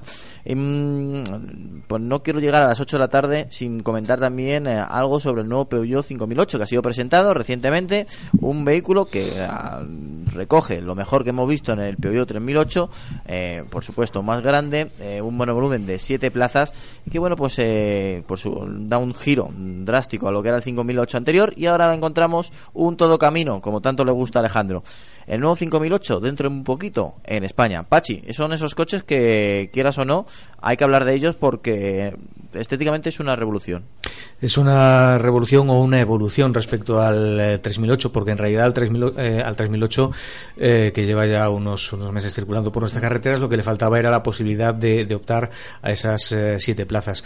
Eh, lo que han hecho pues ha sido hacer un 3008 más grande, eh, hacer eh, hueco tanto para maletero como para como para esas eh, plazas eh, adicionales. Y el resultado es que el 5008 tal y como lo conocíamos pues ha cambiado completamente de, de concepto. Ya no es un eh, monovolumen aunque su uso siga siendo exactamente el, el de un eh, monovolumen. Y después en la parte interior por supuesto pues destacar ese iCockpit de, de Peugeot que, que, bueno que puede generar aquí a lo mejor quizá también otra disputa dialéctica porque hay a quien le gusta mucho ese volante pequeñito con, con la instrumentación en la parte de arriba y hay quien, quien lo odia o quien no se encuentra cómodo, no encuentra la postura correcta O no se al adapta. volante, ¿no? que no se adapta. Sí. Álvaro, ¿tú te adaptas? Eh, hombre, yo creo que poco a poco están reculando. Cada vez está más alta la instrumentación y cada vez se puede subir un poco más el volante. A mí, a, el- mí en, a mí en el 2008, por ejemplo, me, me- 2008 me resulta- es un concepto muy radical de Pero eso. me resulta muy fácil adaptarme al 2008 y sin embargo en el 3008 no, curiosamente. No sé si a lo mejor es cuestión también de, de estatura y que los bajitos tengamos desventaja con ese iCockpit nuevo, ¿no? Yo creo que es- no entiendo si es de estatura o, o si es de complexión o qué. A mí me resulta muy difícil ver la mayor parte de los indicadores en el 2008 y en el y en el 3008. perdón, 2008, en el 207 y en, el, ah. tres- y en el 308. Entonces, eh, eh, no estoy muy de acuerdo con esa idea del volante súper bajo. Sí estoy de acuerdo con esa idea del volante pequeño muy asistido, porque si no vas a tener prácticamente sensación en el volante, no tiene mucho sentido darle peso a la dirección. Y creo que la gente aprecia mucho que el volante tenga muy mucha ligereza. sobre todo eh, si el tacto no es uno de tus principales factores eh, perseguidos. Pero, pero la del och- 3008 y 5008 creo que son más o menos aceptables. A mí me sigue pareciendo que el volante debería subir un poco más y que la instrumentación debería estar un poco más alta. Yo te digo que ya ingenieros de Peugeot también nos escuchan. Yo creo que lo están cogiendo. Así ¿eh? Juan no perdería información de la carretera. Si subes un poco más la instrumentación y un poco más, un poco más, vería la instrumentación y tendría que ser translúcida para ver a través de la instrumentación. Dale, dale no idea pierde- que, que hace un experimento en su coche. De todas formas, al 3000, al acabas, de, 5008. acabas de descubrir el display, macho. Ya te digo. 30 segundos. Bienvenido. 30 segundos. Eh, al Chicos. 5008 le podrían haber llamado 3008 Plus, ¿no? Sí. Porque sé que es por, por, por mantener el nombre de 5008, pero aparentemente es el mismo coche. Bueno, lo dejamos ahí, me parece bien. Más o menos tú, bueno, ese detallito que acaba de dejar a Alejandro aquí en Auto FM. Lubricantes Total te ha ofrecido Auto FM. Lubricantes Total. Mantén tu motor más joven por más tiempo.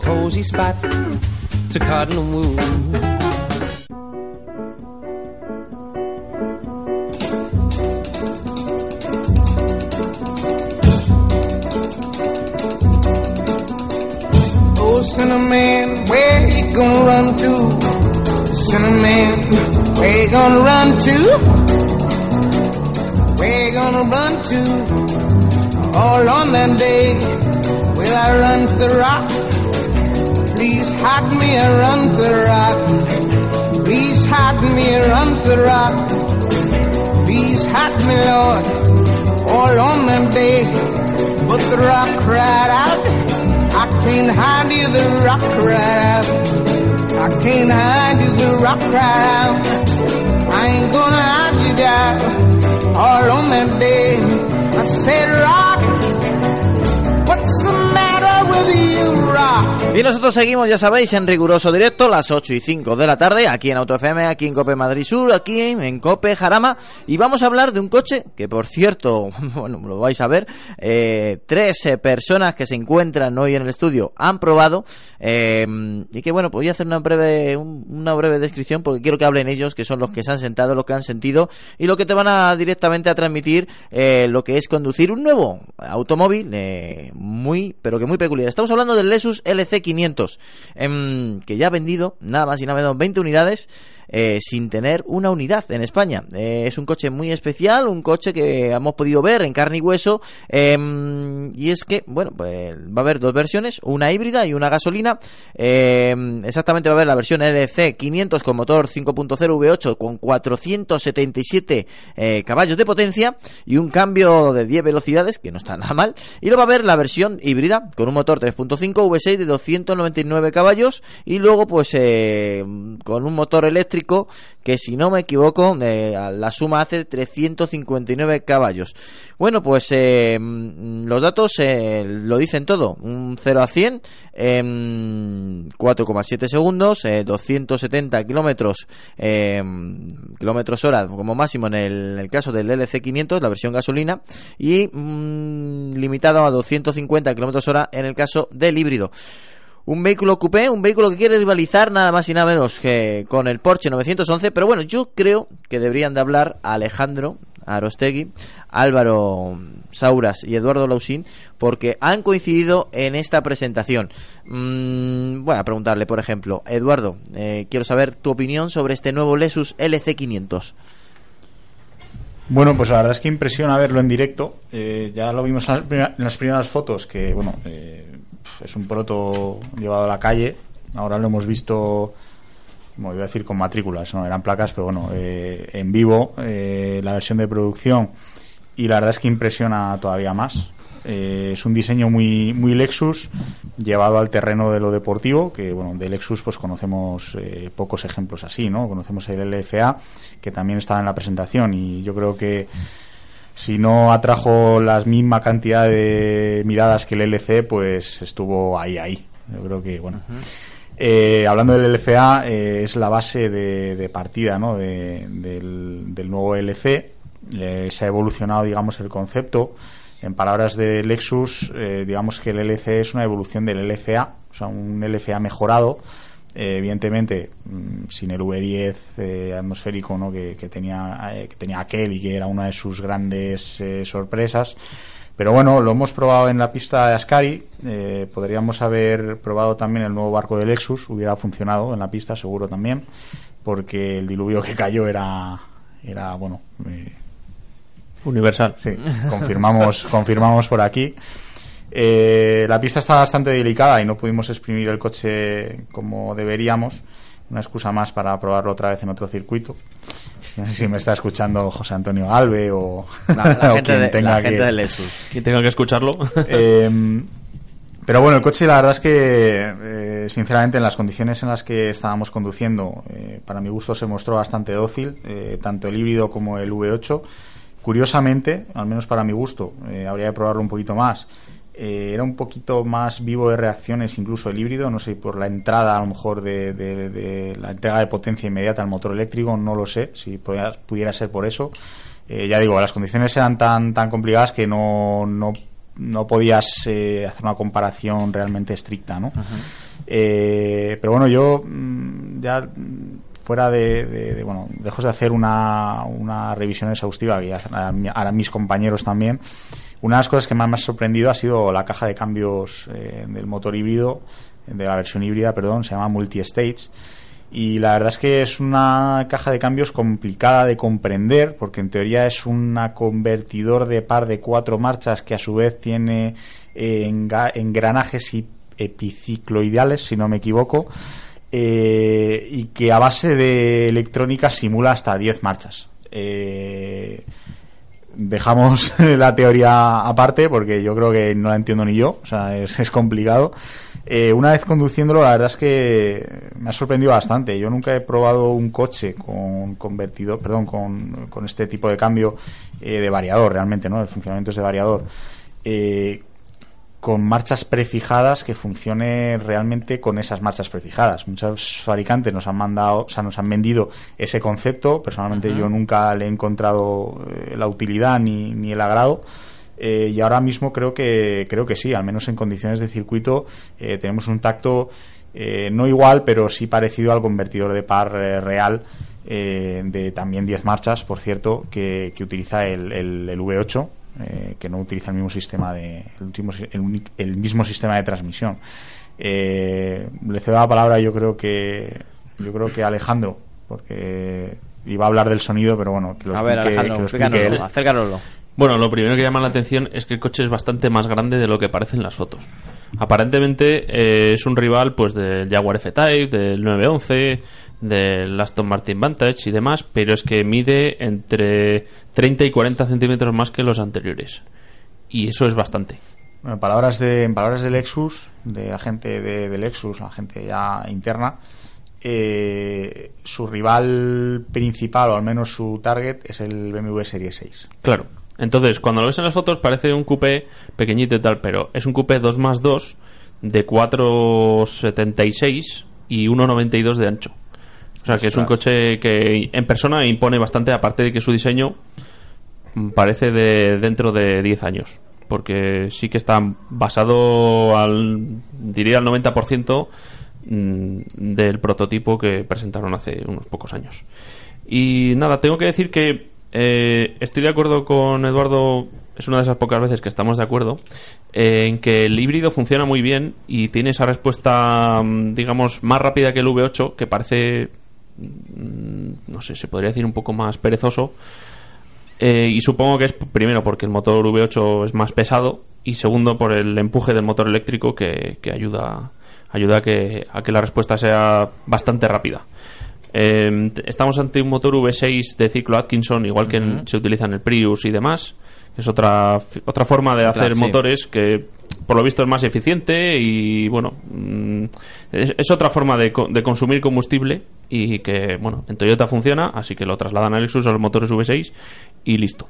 Y, bueno, vamos ya al sonido del V8, ¿no? El resto me lo salto. Bueno, eh, el V6 no sonaba nada mal. No, el ¿no? V6 Estaba eh, eh, sí. Por fuera eh, no.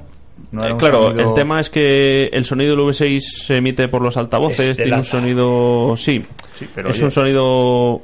Está muy conseguido. Para Eso, ser- hasta ahí estamos de acuerdo, pero. No sé, yo soy, y supongo que tú también, de los que un coche tiene que sonar por el escape, no por los altavoces. Sí, pero es que con las cosas extrañas y mal hechas, sinceramente, que se han hecho, y Lexus, eh, sinceramente, tiene sistemas de sonido emulado que francamente no podrían no estar y nadie le importaría, eh, yo creo que con el LC híbrido han conseguido un trabajo bastante bueno. A ver, quiero, quiero, quiero escuchar a Álvaro también, a ver qué opina. Porque también estuviste ahí. A ver, voy a intentar resumirlo rápidamente. Vamos a ver. Lo hemos probado en circuito, en Ascari, estaba diluviando. Eso es bueno porque hemos tenido la posibilidad de ver más o menos cómo se comporta el coche al límite sin tener que ir muy deprisa y es malo porque nos hemos divertido muchísimo rodando en una situación un poco delicada. Aunque hay que admitir que de este coche lo primero que me ha sorprendido y creo que es algo que hereda del LFA es la docilidad incluso en las circunstancias más difíciles. Eh, en cuanto a sus rivales, eh, mide 4 metros 80. Eso significa que desde luego no va a poder ser un rival de un 911 o va a poder ser un rival, por ejemplo, de un Mercedes AMG GT. Eh, yo creo también que apunta al Serie 6 o algo por el estilo. Es un coche muy pesado, relativamente, en términos relativos. Pesa más de 1800 kilos. Eso quiere decir que el tacto del coche es, un co- es- es el de un coche con muchísima tecnología, pero que al límite siempre resulta un poco, no digo torpe, pero siempre eres consciente de la masa que estás conduciendo. Es algo que también le puede pasar, por ejemplo, a un Nissan GTR. Es un coche que tiene mucha potencia, que tiene mucha agilidad, pero que al límite sencillamente no va a poder proporcionar nunca la agilidad que va a poder proporcionar un coche que pese 200 kilos menos. Física, pura y dura. Física pura y dura. Dicen que han conseguido bajar el centro de gravedad respecto del LFA un centímetro, lo cual eh, es una noticia fantástica y de hecho suena tan bien que casi suena demasiado bien para ser cierta. Y si lo han conseguido es fantástico. El coche lo cierto es que es muy bajito. Dicen que comparte el centro del chasis con el LFA. Insisten en hablar continuamente de que es una evolución del LFA. Yo tuve la suerte de conducir en su día el LFA y creo que es un coche completamente distinto del LFA. Puede que comparte algún componente, puede que la filosofía sea relativamente parecida a la del LFA, pero desde luego no es un no es un LFA. Eh, también es súper confortable. Eso creo que es una cosa que sí le va distanciar de coches como por ejemplo un Jaguar F-Type o de las versiones más radicales de un Jaguar F-Type. Estamos hablando de un coche que es bastante caro. En la versión V8 cuesta entre 140.000 y 150.000 euros y en la versión híbrida entre 120.000 y 130.000. Y esos 10.000 euros van en una cosa que se llama Packet Sport Plus que incluye la dirección trasera, que creo que es la clave del comportamiento de este coche. Incorporar una dirección trasera a un coche significa que puedes entrar a saco a controlar todo tipo de efectos que en un coche normal tienes que controlar exclusivamente a, través de la cinemática de la suspensión. Estoy hablando de que tienes un control casi perfecto del sobreviraje y del subviraje y es algo que hemos podido comprobar en Ascari debido a toda el agua que había. En la misma curva varias veces. En la misma curva varias veces. O sea, es un coche que es capaz de, subira- de subvirar sutilmente y con una compostura fantástica, que es capaz de dejarte sobrevirar hasta el punto en el que la electrónica dice, bueno, hasta aquí hemos llegado. Es un coche en el que el SP interviene muy tarde y sobre todo me parece un coche que es excepcionalmente fácil de conducir. Creo que ese sería el resumen comparado, por ejemplo, con un M6, que estaríamos hablando en el mismo rango de pesos. El M6, según tocas el acelerador para salir del parking, ya sales acojonado, porque lo único que ves son luces amarillas en el salpicadero. Y en este coche, ni siquiera en el V8 va a ocurrir eso nunca. Creo que sí, hay un montón de gente que quiere un coche bonito, que sea suficientemente deportivo y que no le dé sustos en ninguna circunstancia. Y creo que para ese tipo de coches, este, para este tipo de clientes, este sí puede ser un coche muy interesante. No es un súper deportivo, y ellos mismos lo reconocen, es un gran turismo. Y su objetivo es luchar contra otros Gran Turismo, puede contra el próximo Maserati Gran Turismo, etcétera. Es posicionarlo en eso. ¿Y el diseño quita lipo en persona? El diseño acojonante. Sí, está.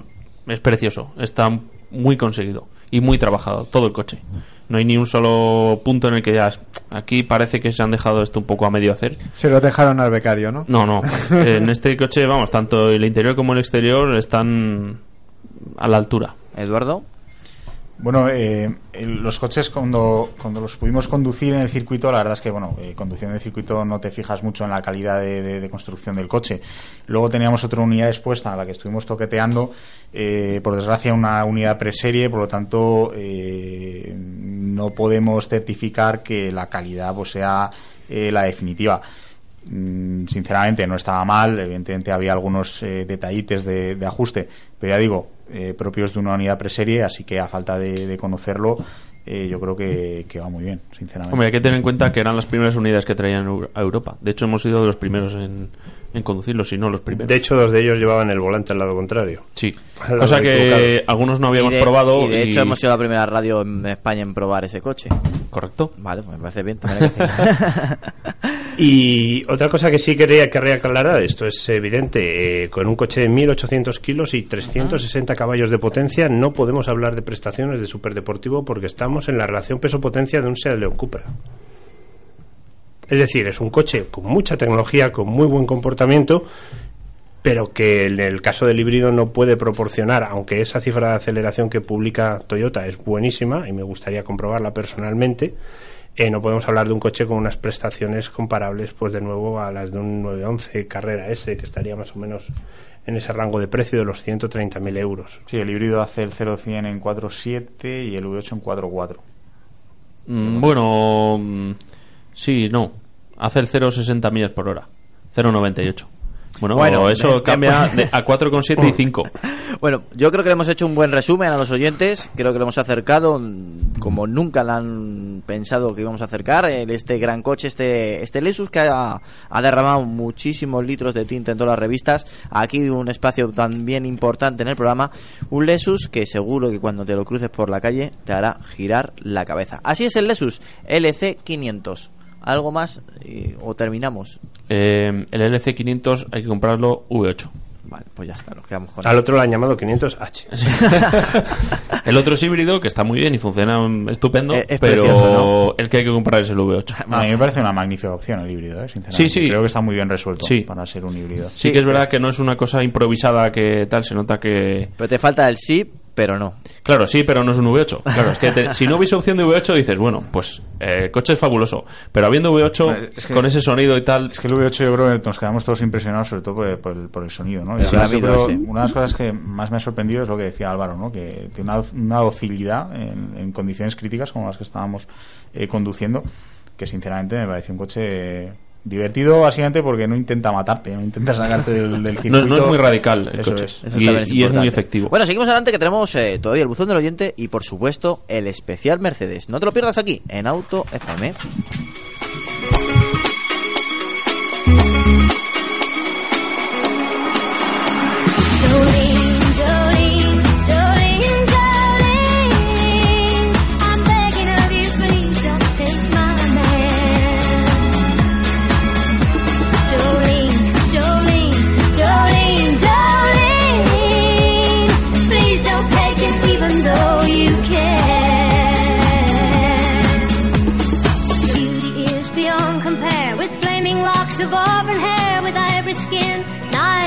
grow green. Your smile is like a breath Bueno, seguimos adelante y ahora vamos con el buzón del oyente. Esta semana hemos elegido el email de Thais que nos decía lo siguiente. Eso sí, también nos indicaba que nos lo mandaba desde Barcelona y la verdad es que nos hace muchísima ilusión siempre que esa gente se descarga nuestro programa y nos hace líderes. Bueno, en esta vez nos decía, muy buenas equipo de Auto FM.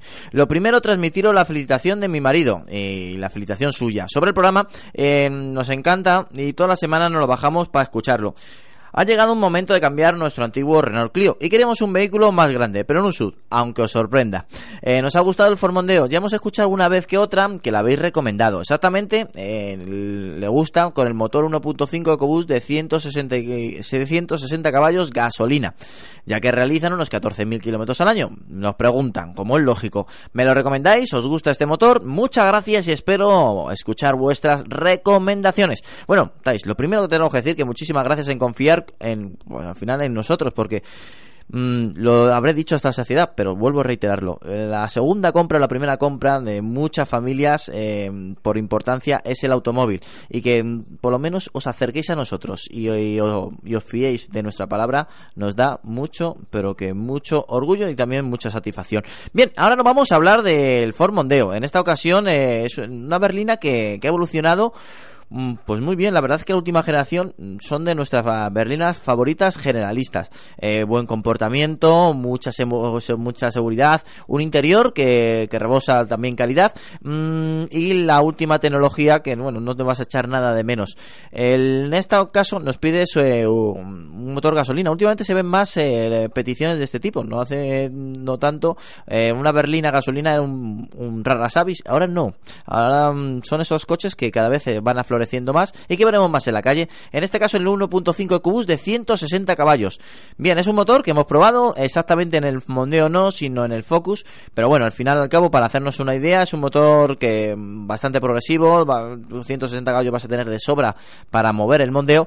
Em, es verdad que los consumos medios que ofrece el fabricante eh, son demasiados eh, positivos, es decir, mm, yo le añado- hay que añadir eh, un litro, un litro y medio más, ¿vale? Para que te hagas una idea, a una- un comportamiento absolutamente normal. Hombre, si vas buscando consumos, por supuesto te podréis acercar a esa eh, cifra homologada, pero nos dimos cuenta que por lo mínimo un litro más eh, realizamos, haciendo, ya sabéis, nosotros eh, nos acercamos siempre a, a- un, a un uso del automóvil muy racional y que no, no miramos a ver si consumimos más o consumimos menos. Em, en este caso yo creo que, que vas a elegir bien, vas a elegir un automóvil bastante amplio, un automóvil, un- bueno, una berlina, en- pero con palabras bien mayores, eh, mucho espacio atrás, eh, en carretera tiene un, comporta- un comportamiento sobresaliente, eh, mucho maletero y que bueno, pues en comparando con el resto de- del mercado, yo creo que, que en este caso si eliges el, el modelo no te vas a equivocar, yo también me acercaría a conocer el Talisman, que también es un modelo que nos ha gustado bastante, en este caso también con motor de gasolina y si, bueno, no sé cuál será tu presupuesto, pero si te puedes mirar la, la opción que venga con Ford Control, no estaría nada más, pero bueno, si eliges este, mo- este modelo y con este motor, no te vas a arrepentir. Esta es mi opinión, pero por supuesto quiero escuchar la opinión del resto de los componentes del programa. En este caso, yo voy a preguntar a Alejandro, ¿le recomendamos el Ford Mondeo 1.5 EcoBoost de 160 caballos? Pues si le gusta el mondeo, que no me extrañaría nada, adelante. Porque eh, lo ponía en el correo que no están buscando un sub, así que gracias. y, y luego un motor gasolina, que gracias también. así que sí, el, el motor este 1.5 1.5 EcoBoost de 160 tiene unas prestaciones más que decentes, un consumo no muy elevado y el precio, pues, a ver, obviamente siempre según el equipamiento, pero si lo consigue mm, comprar por unos 25 o 26, está bastante bien. No sabemos si, si lo querría No familiar y demás, pero no, bueno. Precio no eh, nos han dado, ¿eh? El modelo, el Mondeo en concreto, Sí, sí. y con ese motor, perfecto. Eso sí, eso sí, existe otra alternativa, existen muchas, pero existe otra alternativa que para mí es mejor, que se trata del Skoda Superb 1.4 TSI de 150. Bueno, déjalo. Tiene un precio similar, más menos 1000 euros aproximadamente, pero las prestaciones son 6 décimas más rápido en el 0 a 100 y un consumo medio de casi un litro menos, el homologado. Vale, pues lo dejamos ahí, me parece bien. Hay que dar la alternativa siempre, hay que complicarle un poquito al oyente, pero bueno, si aún así elige el Mondeo, bien elegido está. Sí, sí, el Mondeo es un gran coche. Eso hasta ahí estamos todos de acuerdo. Vale. Y pero mm, si por ejemplo busca un poco más de espacio atrás, el Super puede ser mejor opción. Venga, pues Y bueno, eh, tiene un- las prestaciones un poquito mejores y menor consumo. También es menor potencia, pero bueno, eh, eso da igual si luego las prestaciones son mejores. Ujú.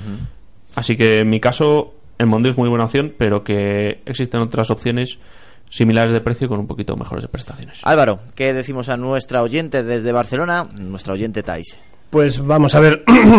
Eh, el problema es que Thais no nos dice por qué quiere un Ford Mondeo. Imagino que es por las plazas traseras. Pero eh, de cara a preguntarle, a sugerirle comprarse un Superb, deberíamos saber exactamente por qué necesita unas, clas- unas plazas traseras tan grandes. El Superb es un coche fantástico, pero que tiene unas plazas traseras un poco elefantiásicas, digamos. tiene unas plazas traseras que son muy, muy grandes. El Mondeo también. Desde luego el Mondeo me parece una compra fantástica. El 1.5 EcoBoost gasta un poco más de lo que uno se espera en casi cualquier circunstancia, porque uno se espera que sea una versión parecida al 1.0 EcoBoost, pero con medio litro más de cilindrada, y no les ha quedado un producto tan redondo como el 1.0 EcoBoost. Entonces, para hacerla la vida un poco más complicada en cuanto a opciones, insisto, el Mondeo me parece una opción muy buena, pero eh, podría plantearse, y le planteo a la mesa, la posibilidad de comprar un Mazda 6 Skyactiv gasolina. ¿Qué opináis? Mm, A ver, sí que es verdad que el Super tiene unas plazas traseras gigantescas, de segmento superior, pero es más corto que el Mondeo. Creo que es un centímetro, pero... Las decir que- plazas delanteras no son tan amplias como las del Mondeo. No da una Eso- eso sensación de desahogo sí. tan grande y se nota mucho que es una, una derivado. Todavía se nota un poco que es un derivado de un, de un Octavia. De todos modos, eh, ¿qué tamaños estamos hablando? Tanto 486, 487. Es que el Mazda 6 es enorme. Mm. Entonces eh, puede plantear 4,9 problemas. casi. Puede plantear muchos problemas, vamos, el Mondeo probablemente también, ¿no? Y, y el Super, quiero decir, son coches ya muy grandes. Entonces, yo antes de que mire el, el Mondeo, yo entiendo que si lo ha mirado será porque le cabe, pero que mire realmente las medidas de su garaje, Que coja- si lo tiene. Porque el Mondeo y el, y el Mazda deben estar en tamaños parecidos. Tampoco se va mucho el uno del otro, ¿no? ¿Cuánto El Mazda estar? mide 486, Sí, eh, el Mondeo mide 487 y el Fíjate. Super 486. Claro, por eso te digo. O sea, fíjate, vamos, se puede decir que miden lo mismo. Miden lo Miden mismo. El Mazda ofrece un tacto de conducción un poco más ágil. Eh, no ofrece un interior tan sofisticado.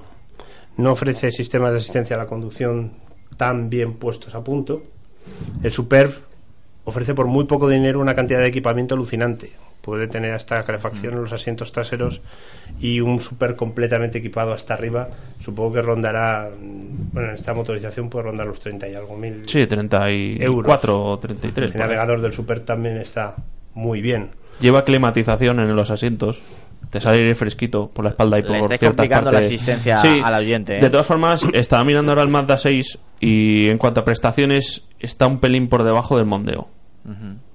Entonces, bueno, eh, sé que no todos son las prestaciones, pero si está mirando un motor gasolina, pues ¿Cuánto, ¿Cuánto hablamos más o menos? Para que de tenga 0 a una 100 idea? 9 segundos y medio. Y respecto el- al Mondeo que son 9,2 y respecto al 0,3. Super que son 8,6. Ahí yo sí- es que es, eh, Sí. es notable. Yo le diría, si quiere las plazas traseras más grandes, es el Super. Sí. ¿Vale? Eh, si quiere el mejor comportamiento, probablemente va a ser el Mazda 6. Si quiere el mejor cambio automático, eh, al- que espero que lo quiera, el cambio automático del Mondeo no está mal, pero probablemente la caja DSG del Superb sea mejor opción. Si quiere las mejores asistencias a la conducción, comprarse un Superb con control de crucero y lane assist me parece también una opción muy buena. Entonces, eh, Si quiere paraguas en las puertas, entonces el Super también es buena Y opción. no es broma, ¿eh? No, no, no es broma. Pero que tenga, en cuenta, que tenga en cuenta que cuando se monten un Superb en las plazas delanteras siempre va a tener la sensación de que le han vendido un coche un poquito mm, por debajo de las expectativas del tamaño de las expectativas que genera su tamaño su empaque exterior. Importante también detalle.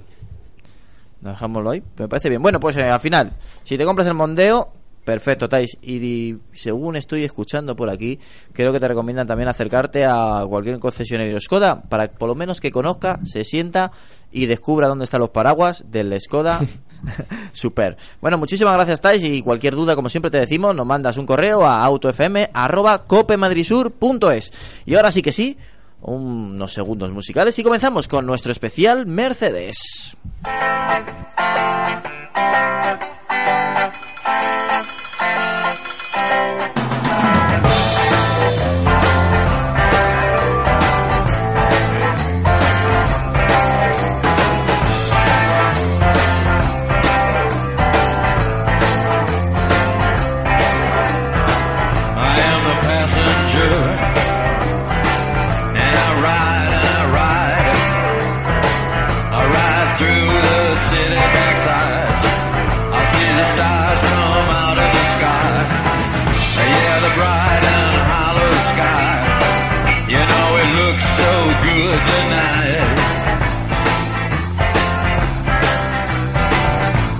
Bueno, pues seguimos, como te habíamos prometido, nuestro especial Mercedes-Benz. Ya sabes que nos acompaña Juan de la Rocha de Mercedes eh, España y que bueno, la verdad es que nos hacía muchísima ilusión que estuviese aquí para hablar largo y tendido de, de esas marcas que siempre eh, tienen un producto que nos hacen soñar y, ¿por qué no? Eh, pues al final lo- nos gustaría tenerlo en nuestro garaje. Vamos a comenzar con el Clase A, que creo que es uno de esos ejemplos eh, casi de, de- libro, de estudio, eh, tanto de marketing como de- también de transformación de una marca, porque con el Clase A eh, algo pasó, algo cambió y nunca mejor dicho. El clase A es el ejemplo de cómo Mercedes se, se volcó ah, en un rediseño total, en un cambio de filosofía y, por qué no decirlo, en un acercamiento muy pero que muy importante a un sector de la población y, un sector del mercado que antes veía Mercedes, bueno, pues de, de otra manera, si me dejas eh, utilizar esta expresión, Juan. Sí, claro que sí. Efectivamente, em, no solo mm, con el clase A eh, entrábamos en, en una tipología de coche diferente, porque teníamos el clase A anterior, ¿no? La anterior caja, la 168, luego la 169, eh, que era también del segmento, pero la tipología de carrocería era completamente diferente, sino que además de cambiar de, de diseño, de estructura de vehículo, eh, era la punta de lanza de cambiar el perfil del cliente que teníamos. Lógicamente, eh, la idea que hay detrás es también conservar a aquel cliente que buscaba los valores fundamentales de la marca. Seguimos teniendo eh, la gama más amplia del mercado. Eh, contando Smart, eh, tendríamos 34 carrocerías diferentes, 31 en Mercedes y, y 3 de Smart, ¿no? Em, con lo cual realmente hay hasta los Dream Cars que llamamos, que pues son quizá esos coches que han hecho leyenda e historia durante toda la historia de Mercedes-Benz, ¿no? De pues el ala de gaviotas, eh, lo- los cabrio, los roster. Eh, estos coches seguimos eh, manteniéndolos, actualizándolos e incluso eh, sacando carrocerías nuevas, pero eh, con el clase A eh, realmente queríamos abrir la marca a un nuevo público y a un nuevo perfil también de cliente e incorporarlo a la marca.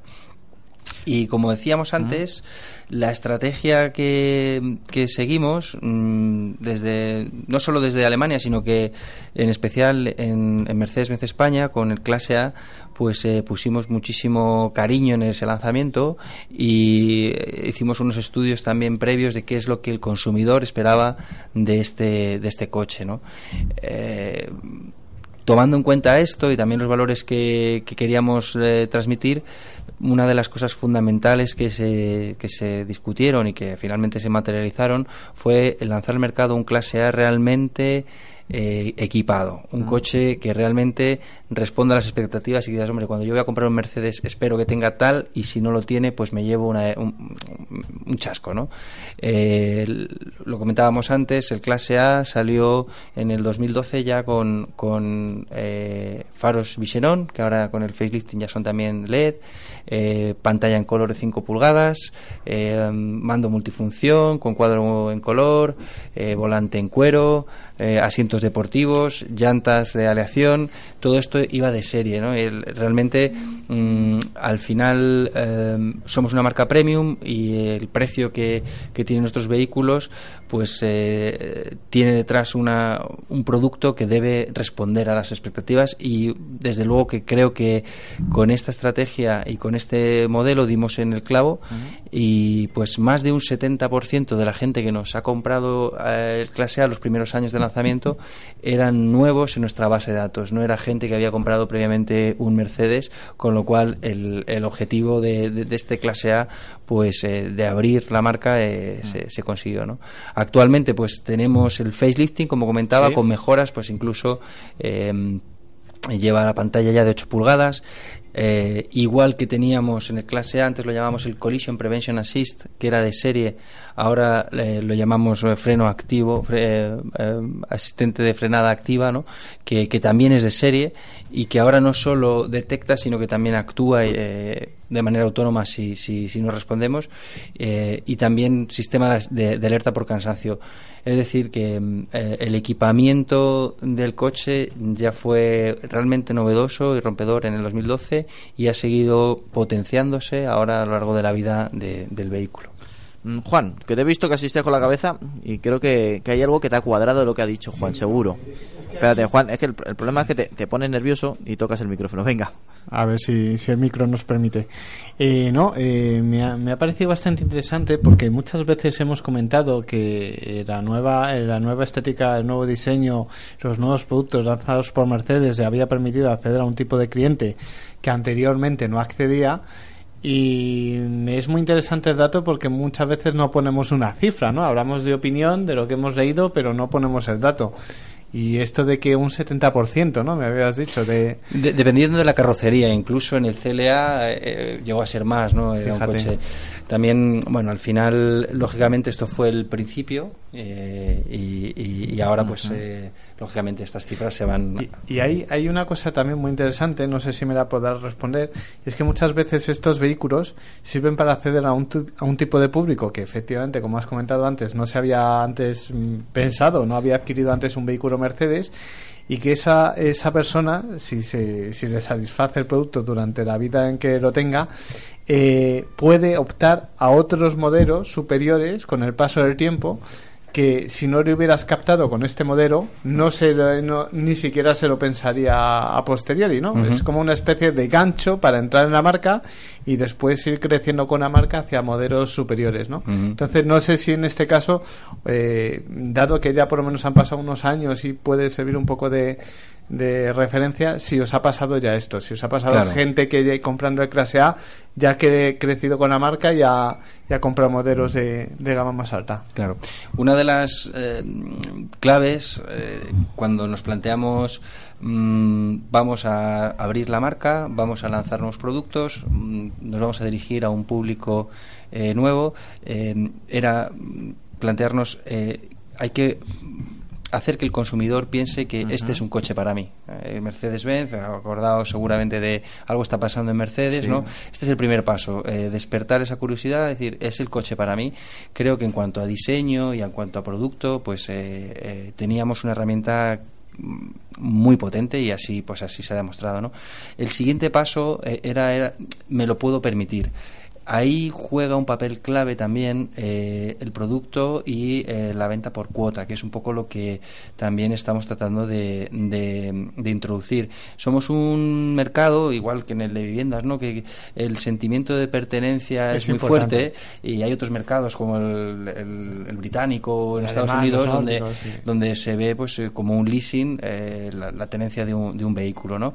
en ese sentido nosotros ofrecemos mm, cuotas muy atractivas basadas en que eh, el valor residual de nuestros productos es muy alto. Eh, y entre otras cosas también por, por- porque queremos poner a coches atractivos en la calle. Ningún coche ya va con tapacubos, con luz halógena, es decir, no hay... eh, lo llamábamos bacalaos, ¿no? Cuando tienes una así que, que no sabes cómo sacarlo, ¿no? Realmente nuestros coches son siempre atractivos, tratamos de eh, buscar un coche equilibrado, incluso pues potenciar a lo mejor un- una motorización superior a la que eh, está mm, de sticker, ¿no? En el precio de lista, sino, oye, al cliente que entra y dice, mira, por un poco más te hago un buen paquete en un eh, de equipamiento con, con un motor un poco superior entonces también eh, el residual del, del vehículo para nosotros es clave y que el, el vehículo que realmente pongamos en la calle es atractivo. Y eso nos ayuda a que la cuota sea atractiva. Es decir el comprar el coche por cuota eh, hace accesible a mucho más público del que si fuéramos a, a adquirirlo pues podríamos no y el siguiente paso es el, el lo puedo mantener no esto era otro, otra pregunta clave que quizá es uno de los miedos o tabús que tenía la gente que no había pensado en Mercedes y bueno y ahí también estamos trabajando eh, hacemos paquetes cerrados de equipamiento y garantía y pues lo estamos haciendo a, a- iniciando a tres ahora estamos a cuatro y a cinco años no precisamente para acompañar durante toda la vida eh, estos clientes con la idea de que pues tengan un buen servicio, estén satisfechos con el producto y puedan acceder, como decías Juan, pues una vez que em, vence el contrato de leasing a los 3, 4 o 5 años, pues puedan acceder a mantenerse Claro. o eh, subir un escalafón en, en la gama que tenemos progresivamente, porque además efectivamente tenemos una progresión que nos permite eh, ir escalando poco a poco, ¿no? Podemos cambiar de carrocería fácilmente, lo cual también a todo el mundo nos gusta nos gusta Progresar. pro- y cambiar de carrocería y oye, si por un poco más cambio completamente el look del coche, pues eso también eh, se lo podemos ofrecer. Todo, todo esto que he hablado, simplemente el detallito, se llama estrategia. Claro, por eso- Es decir, por eso iba a decir es que, importante querido porque, oyente, que si porque has todo cuadra, todas las acciones que ha dicho Mm. son un conjunto de medidas que cuadran dentro de un global y aunque a no- nosotros ahora explicado así tan de esa manera tan mm, exacta, concreta y, y meridianamente clara a- a como lo ha hecho, nos parece muy evidente. Muchas No, no, marcas no lo Y tan evidente de que seguramente algún oyente entró preguntando por un 180D en Mercedes y salió con un 200 o un 220D.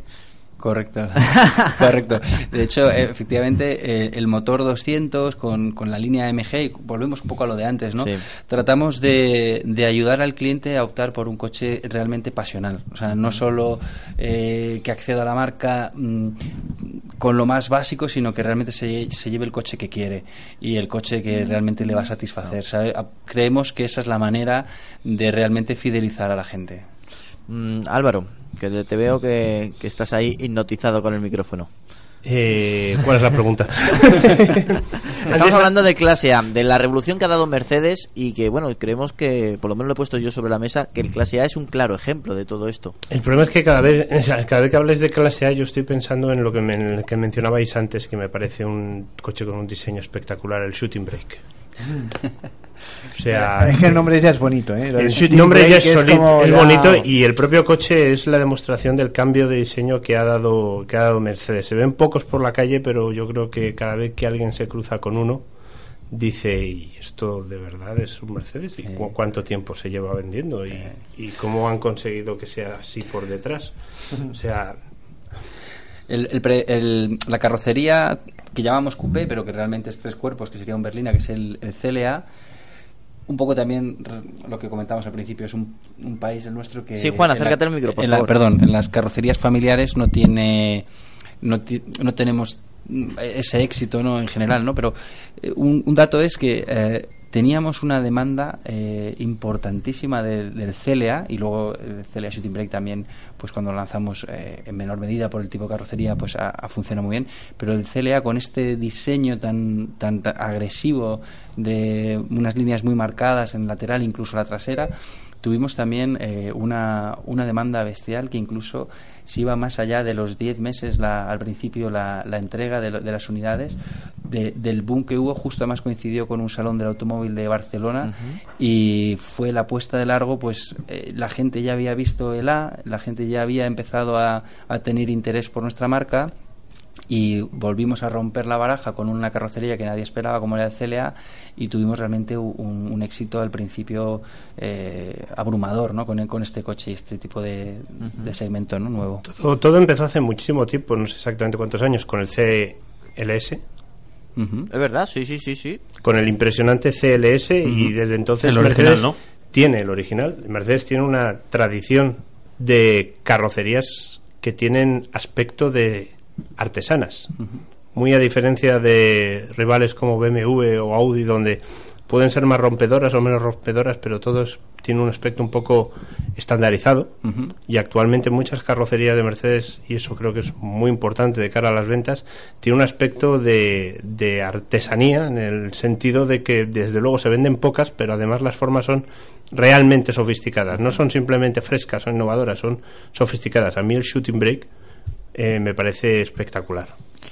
Y además, muchas veces son apuestas arriesgadas, porque sí, el CLS mm, hemos visto que ha tenido éxito, pero CLS Shooting Brake, la gente diría, pero esto, ¿qué es esto? O sea, es un familiar berlina coupe, esto como todo en uno, y bueno, eso supone un riesgo, a pesar de que deriva de un vehículo que, que ya está hecho, digamos. Así que, bueno, eso parece que ha funcionado también. Y además no es un sub. Eso, eso. Importante. Bueno, vamos a pasar, que se nos pasa el tiempo hablando de Mercedes, parece mentira. Em, lo digo porque se nos pasa rapidísimo y solamente hemos pasado por el clase A. Quiero hablar sobre el clase C, un modelo que también creo que ha sido muy importante, eh, un cambio radical en esta generación, eh, puesto de conducción, comportamiento, sensaciones. El clase C posiblemente más deportivo hasta la fecha. Sí, efectivamente, el clase C, comentábamos antes también, eh, suf- sufrió, no se benefició realmente de, de una apuesta muy fuerte por el desarrollo.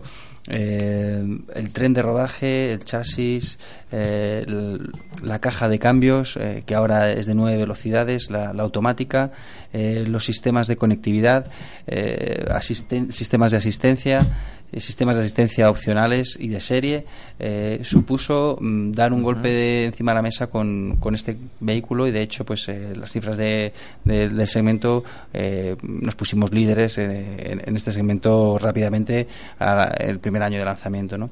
Tenemos, eh, como decíamos, mm, paquetes de equipamiento eh, muy importantes para que eh, nuestros vehículos vayan eh, muy equipados y en el clase C en concreto pues prácticamente por, menos de, 1.000 euros le estamos dando al, al, al comprador la opción de equiparlo con un navegador, el sistema de Partronic, los em, los eh, espejos plegables y antideslumbrantes y le dejamos muy eh, realmente a- muy asequible promocionar a la línea AMG para dar ese toque deportivo que, que comentabas Antonio. Eh, en el caso del State eh, todavía más eh, la bonificación hacia la línea Sí. es más fuerte porque queremos realmente apostar por, por una línea mm, más juvenil y, y un público eh, más eh, bueno pues más dinámico eh, que, que quizá no estaba antes en la marca Bueno, mientras que Juan se está peleando con un enchufe, que los queridos oyentes a veces dicen, ¿qué pasa en este programa? Sí, Terremoto. es que Juan tiene un... Todavía no ha entendido que la radio es el silencio también, es la virtud del silencio. Pero bueno, se- seguimos eh, di- disfrutando del clase C, mientras tanto... No me fastidies no lo has conseguido, macho. Es increíble. Yo, El clase C que además es uno de los coches más aerodinámicos de su categoría, si no el que más. Ujú. Que eso está, eso parece una tontería, pero eh, todo esos, todos esos detallitos eh, hacen pues un conjunto que en- Sí. es normal que sea uno de los mejores en cuanto a ventas. Sí, sí, sí. También en cuanto a eficiencia, lógicamente, pues eh, estamos trabajando en muchos aspectos. Lógicamente la, aero- la aerodinámica, pero también eh, elementos como comentaba la, la caja de cambios de nueve velocidades que hemos incluido, eh, que además tiene una opción de planeo que llamamos, que lo que hace es que desconecta toda la cadena cinemática de manera que el vehículo cuando vamos en, en autopista y vamos lanzados eh, realmente no tiene ninguna resistencia que mover mecánica interna de, de la cadena cinemática del motor, con lo cual ahorramos mucho combustible. Además, eh, tenemos de serie pues el tren de rodaje eh, adaptativo que nos permite, ah, también tenemos un- una tecla que se llama el Dynamic Select que nos permite configurar el vehículo eh, con diferentes personalidades, lo cual eh, ha sido realmente una tónica que hemos seguido en el resto de las gamas y que ha sido eh, una bueno, yo creo que es muy aceptado por el público porque puede personalizar el modo de conducción del vehículo y realmente hay un carácter muy distinto de- del modo de conducción Sport Plus, donde el coche realmente se vuelve agresivo, el motor te da eh, la potencia desde, desde muy abajo, el pedal es muy, muy sensible, el pedal de acelerador, eh, el chasis, la dirección, todo se vuelve pues eh, más deportivo y cuando pasamos en el modo eco, por ejemplo, que sería el otro extremo, tenemos esta función de planeo que nos permite realmente conducir con una suavidad y una eficiencia eh, muy elevadas, ¿no? Tenemos unos motores, pues eh, ahora que, que está todo esto de, en boga, ¿no? De, Sí. de la contaminación, pues cada vez la tecnología que estamos poniendo los fabricantes en los vehículos es más sofisticada. La Euro 6 pues tiene todos unos sistemas de depuración de los gases de escape eh, en nuestros motores diésel que evita pues eh, tanto las partículas como los NOx con unos CO2 bajísimos. Todos estos vehículos están en torno a 110, en, hablando de la clase C, el- el- en, ciento, en torno a 110 gramos de, Para que de nos hagamos una CO2 idea. que es realmente pues eh, unos consumos bajísimos para lo que teníamos hace apenas 10 años, ¿no? Bueno, vamos a hablar de clase E. Eh, yo lo he denominado muchas veces como el mini clase S, porque la nueva generación recoge muchísima tecnología que ya vimos en el buque insignia. Em, recoge también cierto lenguaje estilístico del clase C. Y bueno, pues em, la verdad es que esa, esa gran berlina de Mercedes eh, se rubrica también con esos detalles que nos has dicho ahora técnicos, eh, tanto en motores como en comportamiento. El clase, eh, la verdad es que yo cuando lo veo, muchas veces digo, eh, será un clase S, será un clase E, y lo digo de, buena, es decir, eh, habéis conseguido eh, extrapolar esa ese gen del clase S. Sí, mira, eh, en el clase mm, lo, lo principal, bueno, el diseño que está continuando con la línea es el diseño quizá más sobrio de, de los que tenemos. Eh, en cuanto a diseño, si, si, si vamos subiendo en, en- en la gama, ¿no? pues el clase A, el CLA, hablamos de unos diseños muy rompedores, muy agresivos. En el C ya mm, eh, son un poco eh, menos quizá agresivos, pero también el clase C todavía tiene un diseño muy marcado. Y el clase E pues tiene eh, una línea deportiva pero y muy acorde a lo que estamos lanzando y sí se parece al S o, o al C pero tiene una línea quizá más sobria ¿no? en cuanto al producto lo que debemos destacar aparte del diseño que lógicamente va alineado con la nueva orientación de la marca es de la tecnología la tecnología que tiene este vehículo hace de él el, el que el más inteligente que tenemos con toda la familia que está viniendo ahora con el E All Terrain el EQP el E-Cabrio ¿no? Hablamos de, de un vehículo que es capaz de girar automáticamente, eh, incluso si no hay líneas, siguiendo al vehículo que nos precede en autopista. Es decir, eh, es un vehículo que con su Drive Pilot pues como ya teníamos en el pasado, pues eh, mantiene la distancia y, la velocidad con el vehículo delante. Además es capaz de leer las líneas, con lo cual eh, realiza eh, giros eh, basado en, en las líneas, pero incluso si no hay líneas, tomando como referencia el vehículo que nos precede o las estructuras paralelas como pueden ser los guardarraíles, es capaz él de activar la dirección, es una dirección eh, eh, eléctrica Sí. que se puede activar de manera automática y girar. Aparte de esto, eh, esto lógicamente beneficia el confort de conducción y la seguridad. ¿Por qué? Porque no solo mm, va a evitar que nos salgamos en caso de un despiste, sino que eh, equipamos de serie radares que en caso de no detectar eh, una frenada brusca, pues van a frenar por nosotros, nos van a avisar y nos van a frenar y evitar una colisión frontal e incluso de serie el radar es capaz de detectar un peatón cruzando la vía Importante. y evitar el atropello de manera totalmente autónoma a una velocidad de aproximadamente unos 50 kilómetros, eh, aunque estemos completamente despistados. ¿no? Esto en, en cuanto a la tecnología de seguridad. ¿no? Y hablando de tecnología, también un apartado muy importante es la conectividad para Mercedes-Benz. eh, la conectividad y la interacción del usuario con su vehículo es un pilar también clave que estamos eh, instaurando también desde la gama más baja como el GLA o el, o el clase A eh, lo vamos introduciendo de serie. En el GLA lo hemos introducido ahora de serie y en el E es de serie no quizá el máximo exponente en este momento es el E donde no solo como en el GLA pues podemos saber dónde está nuestro vehículo cuál ha sido el último trayecto eh, abrir y cerrar el vehículo desde el móvil mm, ver si tenemos combustible si está bien la presión de los neumáticos el aceite pedir asistencia, pedir eh, concertar una, una visita al taller porque vemos una avería porque nos toca un mantenimiento, todo esto está en el GLA, pero en el clase E incluso eh, esta interacción con el vehículo llega a permitir abrir el vehículo y arrancar el vehículo con el móvil, permitir eh, aparcar el vehículo desde fuera con el móvil, tanto en batería como en línea, permite eh, a los usuarios tener un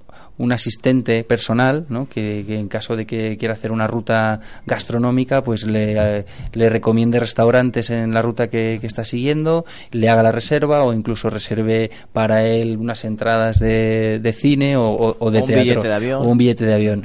Es decir, eh, integrar cada vez más todo lo que es la vida del usuario eh, en el coche. ¿no? El vehículo es capaz eh, también lo tenemos en el clase A y en el clase B y en el GLA, eh, la integración del, del móvil con Apple CarPlay o con Android Auto eh, es capaz cada vez más de adaptarse a lo que es nuestro uso. ¿no? Esa tecnología muy de la que siempre Eduardo nos habla y nos acerca y dice, yo me fijo siempre en estos detalles.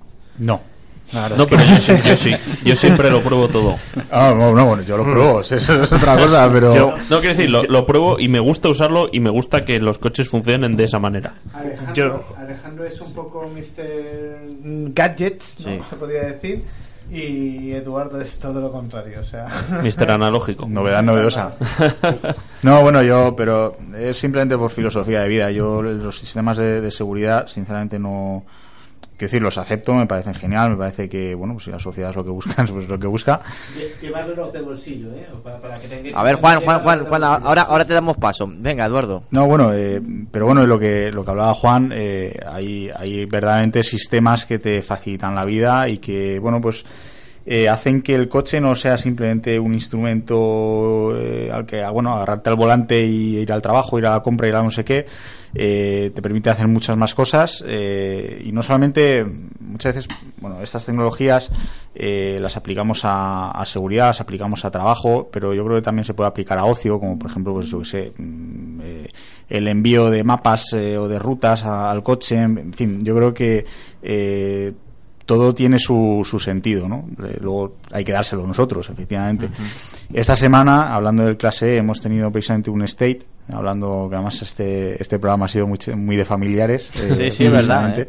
Hemos tenido un clase state y la verdad es que, eh, bueno, el coche yo estoy muy de acuerdo contigo, Antonio, que bueno, es un mini clase S, eh, ha recibido mucha de la tecnología de aquel eh, en un formato pues un poquito más sensato. Yo siempre he dicho, eh, los, las berlinas eh, grandes, eh, que es el segmento del clase E, eh, tienen mucho más sentido eh, ahora mismo que las berlinas de representación, incluso. Están, están yo creo, eh, ocupando un lugar eh, que no ocupaban antes las berlinas de representación y que ya no pueden ocupar. Hablando, volviendo al clase state que hemos tenido esta semana, pues la verdad es que, bueno, eh, 600 y pico litros, 640 puede ser, 600, 640 litros de maletero aproximadamente, no sé si 620, 640. Eh, bueno, eh, iba a decir, no puedes meter a la familia, bueno, no legal, pero, pero bueno, tenemos un compi de, de trabajo que, que además es el que, el que va a hacer la prueba y el que has tenido el coche que bueno, el tío mide 1,92 si no me equivoco y me dice, Edu, yo, yo no sé si yo no sé si vivir en casa esta semana, eh, acomodarme aquí, que tengo de todo.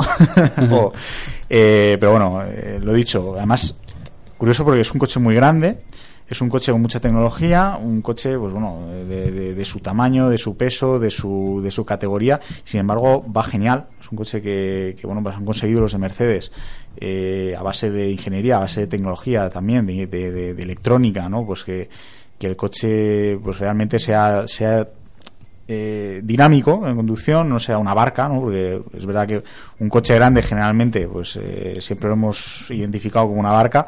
Las inercias son las inercias. Eso es, hombre, evidentemente, como decía antes Álvaro, la, la física, pues eso no, no, no se puede cambiar, ¿no? Pero si se mejora, ¿no? Para, para bueno, pues acercar ese comportamiento eh, que pueda tener pues un clase C, por ejemplo, ¿no? Un coche más, más sensato en el término de, del peso y, de, y del tamaño, pues yo creo que bienvenido sea.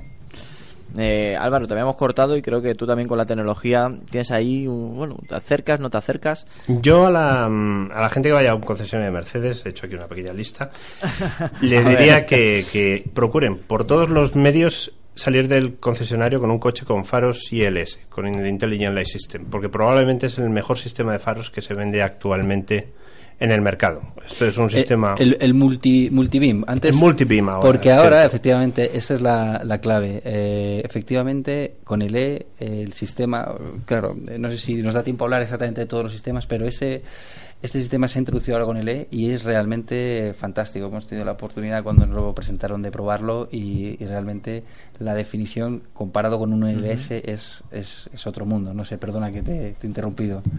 Eh, lo segundo, que intenten poner el Distronic Plus, aunque ahora se llama paquete de asistencia a la conducción Plus. Eh, es que los que somos, yo ya soy un poco anciano en esto y para mí va a ser un poco difícil cambiar la terminología de ILS Multibeam.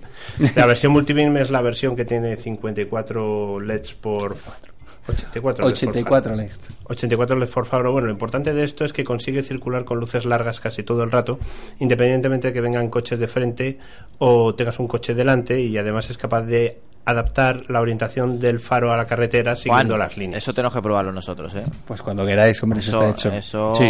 hay que verlo. Hombre, es un sistema que consigue que sea de día delante del coche. Prácticamente, literalmente. Sí. Podrías decir, ¿más luz necesaria? Difícilmente. El segundo, Distronic Plus, aunque ahora se llama paquete de asistencia a la conducción Plus. Cuando digo Distronic Plus, se llamó originalmente Distronic Plus en el clase S, que lo presentó hace ahora creo que 12 años. Eh, y es un sistema que utiliza tres radares delante para controlar la distancia al coche de delante y eh, que ahora ha sido perfeccionado con la asistencia a la dirección que es capaz de seguir al coche de delante o seguir las líneas de carril, etcétera. Esto a medida que además el interior de los coches se va sofisticando es muy importante porque estamos hablando de un sistema que aunque no deberías nunca apartar la atención de la carretera, eh, te sirve de backup, de respaldo, de guardaespaldas cuando por algún motivo apartas la dirección de la carretera para hacer algunas de las cosas sofisticadas que es posible hacer en los sistemas multimedia de los coches de ahora.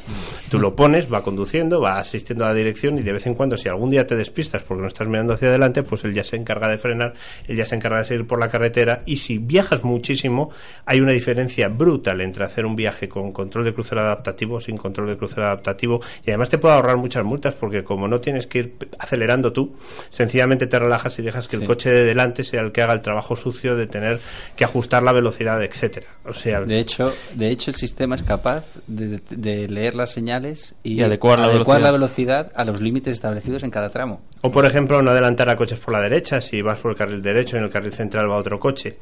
Que, suele, Eh, ser- que suele ser muy habitual, por cierto. La tercera opción sería la Airmatic DC, la suspensión neumática, porque funciona espectacularmente bien. Siempre ha funcionado espectacularmente bien y ahora está disponible en toda la gama, porque antes vehículos como por ejemplo el clase S no podían disponer de ella porque eran demasiado pesados y ahora se puede tener en- a partir del C en, Del C, efectivamente. del- en toda en toda la gama y la Airmatic DC me parece una idea fantástica y como seguramente nos- se nos habrá agotado el presupuesto no tendremos para poner los asientos con control dinámico que para quien no se lo imagine son unos asientos que compensan la aceleración lateral abriendo y cerrando los pétalos laterales del asiento de forma que cuando tú coges una curva a la derecha el asiento te proporciona apoyo en el lado izquierdo para que no te salgas de ¿Tú cuándo has probado eso, Álvaro? pues yo es que vengo muy ilusionado porque me acabo de bajar hace dos días de un clase S cabrio para subirme en un C cabrio AMG entonces claro estoy un poco empapado en, en el asunto No ya veo que sí. y si queremos tirar la casa por la ventana, tienen una función fantástica que se llama visión nocturna, que funciona con infrarrojo, con visión infrarroja térmica y infrarroja normal, que cada vez que ve un peatón en la carretera, ¡plof! te saca en la instrumentación un plano de la carretera y te identifica el peatón y te dice, aquí hay un peatón al que seguramente no habías visto. Y, y funciona bastante bien. Y es Bueno, verdad que no lo habías visto, ¿no? es verdad, casi siempre que no lo habías visto. Te salta ahí la imagen y dices, ¿qué pasa? Y ves a un señor sin chaleco y sin nada haciendo a De hecho, de la madrugada. estamos a nada de que los coches funcionen de forma autónoma ya bien legal y bien... Bien. Pero bien. Bien, bien, porque ¿qué, qué queda? Queda que tú le marques la ruta y que el coche Pues pueda decidir creo por que sí mismo. queda la legislación, más Sí, que la sí. tecnología, ¿eh? Sí.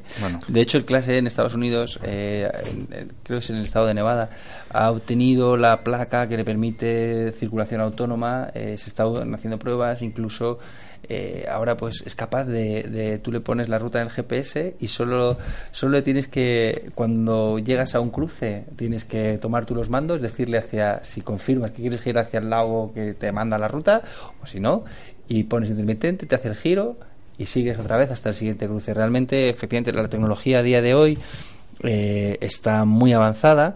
Ya con, con el clase S en 2013, el clase es una, eh, una mejora de todo lo que se implementó en el 2013 en el clase S. Se hizo un viaje que no sé si lo habéis visto, el, el que hizo Berta Benz. Sí. Que pues eh, recorrió como 140 kilómetros eh, para ir a, a casa de sus padres, ¿no? Pues se mm, emuló ese viaje con el clase S de forma totalmente autónoma.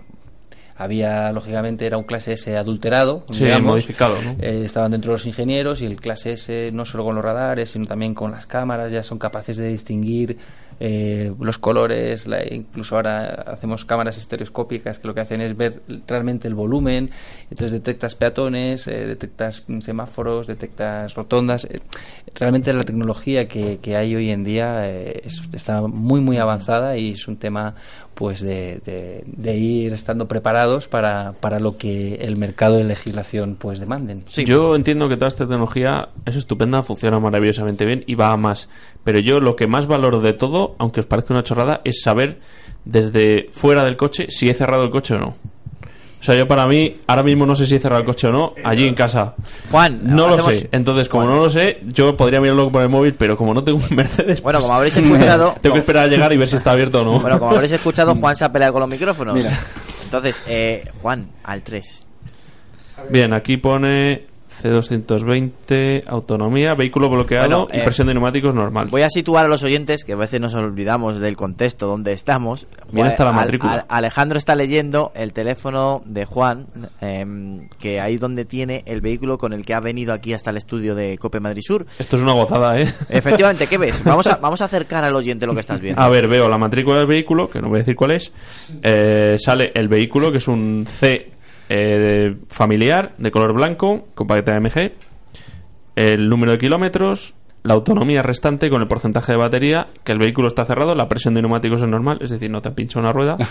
y luego tienes eh, próximo servicio, eh, despl- último desplazamiento, forros de freno, líquido de frenos, puertas cerradas, maletero cerrado, batería normal, ventanillas cerradas, líquido refrigerante normal, agua de lavado normal, techo solar cerrado y freno de estacionamiento activado. Es decir, puedes ver todas las comprobaciones que harías visualmente en un momento decir, ah, sí, he cerrado el coche, retrovisor, maletero, ventanilla, no sé qué, desde el móvil, sin estar ni siquiera cerca del coche. Desde aquí lo podríamos desbloquear. Que por ejemplo, si te has olvidado la llave dentro o en algún lado, pues eh, este- en este vehículo se podría entrar en el vehículo, bloquear y desbloquear desde el móvil. Puedes localizarlo también si no sabes dónde Sí. has aparcado también. Sí, ¿verdad? sí, sí. Eso es muy útil. ¿eh? Eso Sí. se agradece. De hecho, tenemos, tenemos un cliente que recuperó así un vehículo robado Ah, por, mira. por este sistema. Y, y, lógicamente, pues eh, cada vez más eh, habrá más servicios disponibles. Eh, estos son los eh, servicios incorporados de serie. Eh, el, el usuario cada vez podrá personalizar más y pues contratar ciertos servicios que le interesen. Y, pues por ejemplo, hablábamos del sistema de aparcamiento remoto en el clase E, pues es un opcional que solo para aquel que lo quiera, pues oye, pues te ofrezco esto, pero bueno, eso es, es la es la antesala realmente de una de una plataforma en la que lo que queremos es eh, una interacción total o el máximo posible entre cada usuario y el coche y personalizar realmente el servicio que le da el coche, ¿no? Como decía, pues no- no un coche que nos lleve de, un lado para otro, Sí. sino que, que pues sea una prolongación de lo que son nuestros eh, nuestra vida, nuestros dispositivos, etcétera. Y cuando en el clase consigues abrir, cerrar y arrancar el coche y aparcarlo desde fuera con el teléfono, ya dices, hostia, esto, perdón. Ostras, esto, ostras, esto, ostras. esto ya es una integración teléfono-vehículo más allá del hecho de que el teléfono se conecte a una base de datos y Nos- después... Nos quedan cinco minutos tan solo de programa eh, y, y la verdad es que nos quedan muchísimas cosas que hablar. Juan, yo no sé, esto es muy difícil. Me lo has puesto complicado, ¿eh? Eso la culpa tiene Mercedes, Me he enrollado demasiado, perdóname. No, sé, no, no, no quería decir eso, sino es que hay muchas cosas que hablar de Mercedes, que al final es verdad que hemos repasado la tecnología. Álvaro ha hecho también un gran repaso acercando la tecnología que él cree que más resolutiva y, y- y más curiosa. Y, y- y al final nos queda toda la gama toda la gama de Sud que creo que, que merece casi un programa aparte Hmm. con lo que habéis hecho en poco más de tres años. Efectivamente, eh, comentábamos ya, ¿no? Pues desde históricamente, bueno, fuimos el primer fabricante que lanzamos un subpremium, ¿no? Eh, y luego nos siguieron los demás. Es cierto que luego eh, los competidores, pues eh, enseguida completaron segmentos eh, y nosotros hemos ahora mismo completado todo un abanico mm, que va desde el mítico clase G que lleva ya con nosotros más de 30 años, hasta el último sub que hemos incorporado, que es el GLC Coupé. ¿no? Eh, estamos en un momento dulce para los subs en nuestro mercado y, y para nosotros, pues sin duda eh, también, con modelos muy nuevos. eh, cubriendo toda, toda la gama y, y pues con una aceptación muy positiva. ¿no? Eh, hablábamos de, del GLA, eh, este vehículo que, que hemos comentado, pues eh, hablaba de, de incorporación de serie de, por ejemplo, los servicios de conectividad, que estábamos hablando en el clase E, eh, hablamos de eh, la asistencia, eh, perdón, el, la línea Urban, que, que tiene pues un, un aspecto mucho mejor, y todos los sistemas de, de seguridad que comentábamos, pues también el radar frontal que nos avisa de una posible colisión, el sistema de, de alerta por cansancio. El clase GLC, que sería el siguiente nivel después del GLA, tenemos dos carrocerías, el GLC Sub, como comentábamos, y el GLC Coupe, que es una versión un pelín más larga, eh, rebajada, con un chasis más dinámico y que da un carácter pues más deportivo al vehículo, no solo en el aspecto, sino que también en su comportamiento, eh, claramente.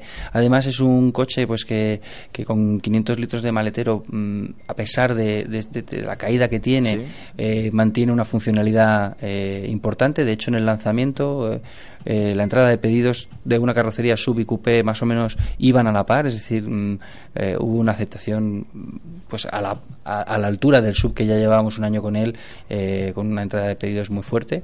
Y a continuación, pues saltaríamos también a, dos carrocerías, el GLE y el GLE Coupé.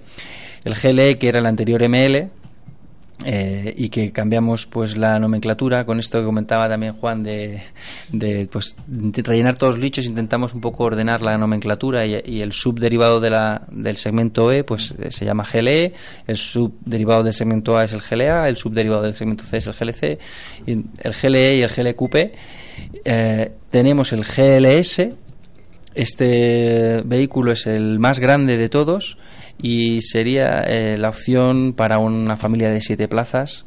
eh, vehículo con siete plazas de capacidad de serie, además que son siete plazas reales, las, las traseras, la tercera fila realmente eh, es, es útil. Eh, Y es no- el no único son- que se llamaba, perdón, eh, originalmente GL. Sí, de hecho es que me he equivocado y es GLS ahora. Sí, eso- eso has dicho, sí, sí. pues eh, antes se llamaba GL, efectivamente, sí, sí, sí. Y, y ahora se llama GLS, efectivamente. Y por último, el clase G. El clase G es un- Novedad. este- sí, pero es que es, es- es impresionante ese coche. Eh, yo antes fui product manager y tuve diferentes gamas, no todas, bastantes. Y fui product manager una temporada del clase G y montamos un, un evento eh, realmente es que es espectacular lo que, lo que puede hacer ese coche. Eh, tres bloqueos de diferencial, un chasis súper resistente, súper duro eh, y además un carácter que ha hecho que sobreviva más de 30 años el mismo modelo básicamente con, con la misma línea. Lógicamente la tecnología, pues tanto del motor como toda la telemática y los sistemas de asistencia eh, se van aumentando. Bueno, hemos lanzado ahora que habéis visto el G, la onda OLED, es decir, bueno, hay fantasías en torno a este coche, eh, todas las sabidas y por haber, ¿no? Pero la esencia del vehículo sigue siendo la misma y no en vano, pues tiene un club de fans de, de clase G en todo el mundo, eh, pues realmente eh, fieles, ¿no? al, al modelo. Pues yo no te quiero cortar, pero es que la hora Se acaba, ¿no? La hora se acaba. Pues nada, Antonio, te, te- Eh, te agradezco el repaso. No, y no, el hemos hecho tiempo un buen os- repaso. Sí, sí, Eh, sí. eh, la verdad es que me he quedado con la boca abierta con la tecnología que habéis aplicado, sobre todo porque es una tecnología desconocida por la gran mayoría de nuestros oyentes y creo que va a ser muy positivo este programa y que, bueno, pues te cito a final de la temporada que vengas y si quieres hablamos largo y tendido de los subs que se nos ha pasado por encima, que lo has hecho bien, pero lo hemos pasado por encima. Bueno, por eso son sub, ¿no? Para pasar por encima. bueno, pues nada, después de esto, muchísimas gracias, Juan. Muchas gracias a vosotros. Bueno, eh, le he dicho a Juan que se cambie, al otro Juan, a Juan Ávila, que se cambie de micrófono porque ha estado trasteando y no sé lo que ha tocado. Entonces, eh, no se le escucha. Se le he dicho ya tres veces, pero algún día me entenderá por mí los micrófonos. Entonces, hacemos una cosa. Te va a dejar un momento, Eduardo, su micrófono. Vas a decir que tienes una revista nueva yo? digital. Te ha tocado. Lo dices en un minuto y medio y terminamos el programa. Bueno, pues sí, efectivamente, como bien adelantabas, tenemos una nueva revista de Fórmula 1 eh, para todos aquellos que les interese este magnífico mundo y magnífico deporte. Se llama Muy fan de la Fórmula 1, o sea que mm, no da el título equívoco posible. Eh, efectivamente también tenemos algo de Mercedes por ahí, eh, lógicamente. Eh, y para que se hagan una idea, pues sí, repasamos toda la- todas las nuevas normas o todo- todos los nuevos inventos que ha propiciado este cambio de, eh, de propiedad con Bernie Eccleston saliendo de- del Gran Circo, eh, la entrada de Liberty Media, en, eh, valoramos hacia dónde puede ir la Fórmula 1. Eh, también tenemos artículos históricos, los típicos que fue de, también tenemos eh, valoraciones sobre lo que puede lo que pueden hacer los equipos a partir de ahora vamos a reeditarla de hecho ahora con las presentaciones y vamos a añadir alguna que otra sorpresita que recomiendo a todos los oyentes que, que se pasen por ahí. La, la revista está subida en una web que es como el Facebook de las revistas que se llama ISU ISSUU fíjate qué nombre más curioso. Y nada, es solo irse a isu.com, eh, buscar muy fan de la Fórmula 1, este sería el número 3, eh, porque es un relanzamiento de la revista y nada, iremos eh, añadiendo eh, chucherías, como nos gusta decir por aquí, para que todos los eh, aficionados a este loco mundo, a este loco deporte, pues lo puedan seguir y tengan una revista de referencia. Y solo una, un, un par de pildoritas de estas breves Oh, que a ti te gustan sí, venga, por se han favor. presentado hoy y no es que no lo podíamos dejar pasar por alto. El McLaren de, de la nueva era, el MCL32 y el Ferrari. Eh, ha habido soluciones de todo tipo. El los pontones del Ferrari son muy radicales. eh, la estética de los alerones del McLaren son impresionantes. El domingo viene Red Bull, que es al que están esperando todos, a ver si tiene lo que hay que tener para plantar cara a Mercedes. Y yo tengo que decir una cosa. Y- y muchísimas gracias. Juan. Muchísimas gracias. Una semana más hablando del motor aquí en Auto FM. Te- Juan, te puedes despedir, ¿eh? Ah, sí, me dejas Ah, y te todo. dejo, te dejo. Bueno, pues nada, los oyentes eh, que tengan en cuenta que llegan los test, que llegan los tiempos en los que los monoplazas Bueno, se ponen en pista Pues nada. y nos despedimos esas cosas. Por no- favor, sí. Alejandro, muchísimas Bye, bye. gracias. Gracias a todos, gracias a los oyentes, gracias a Juan, gracias al otro Juan también.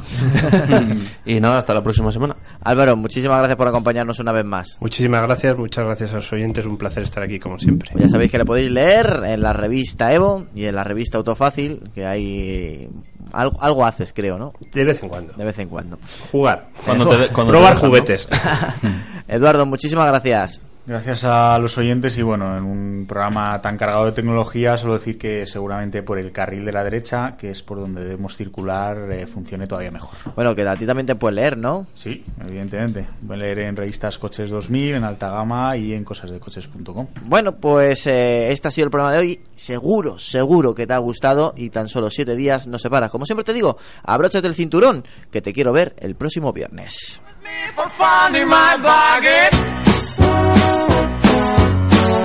Along, let's go for the hell of it.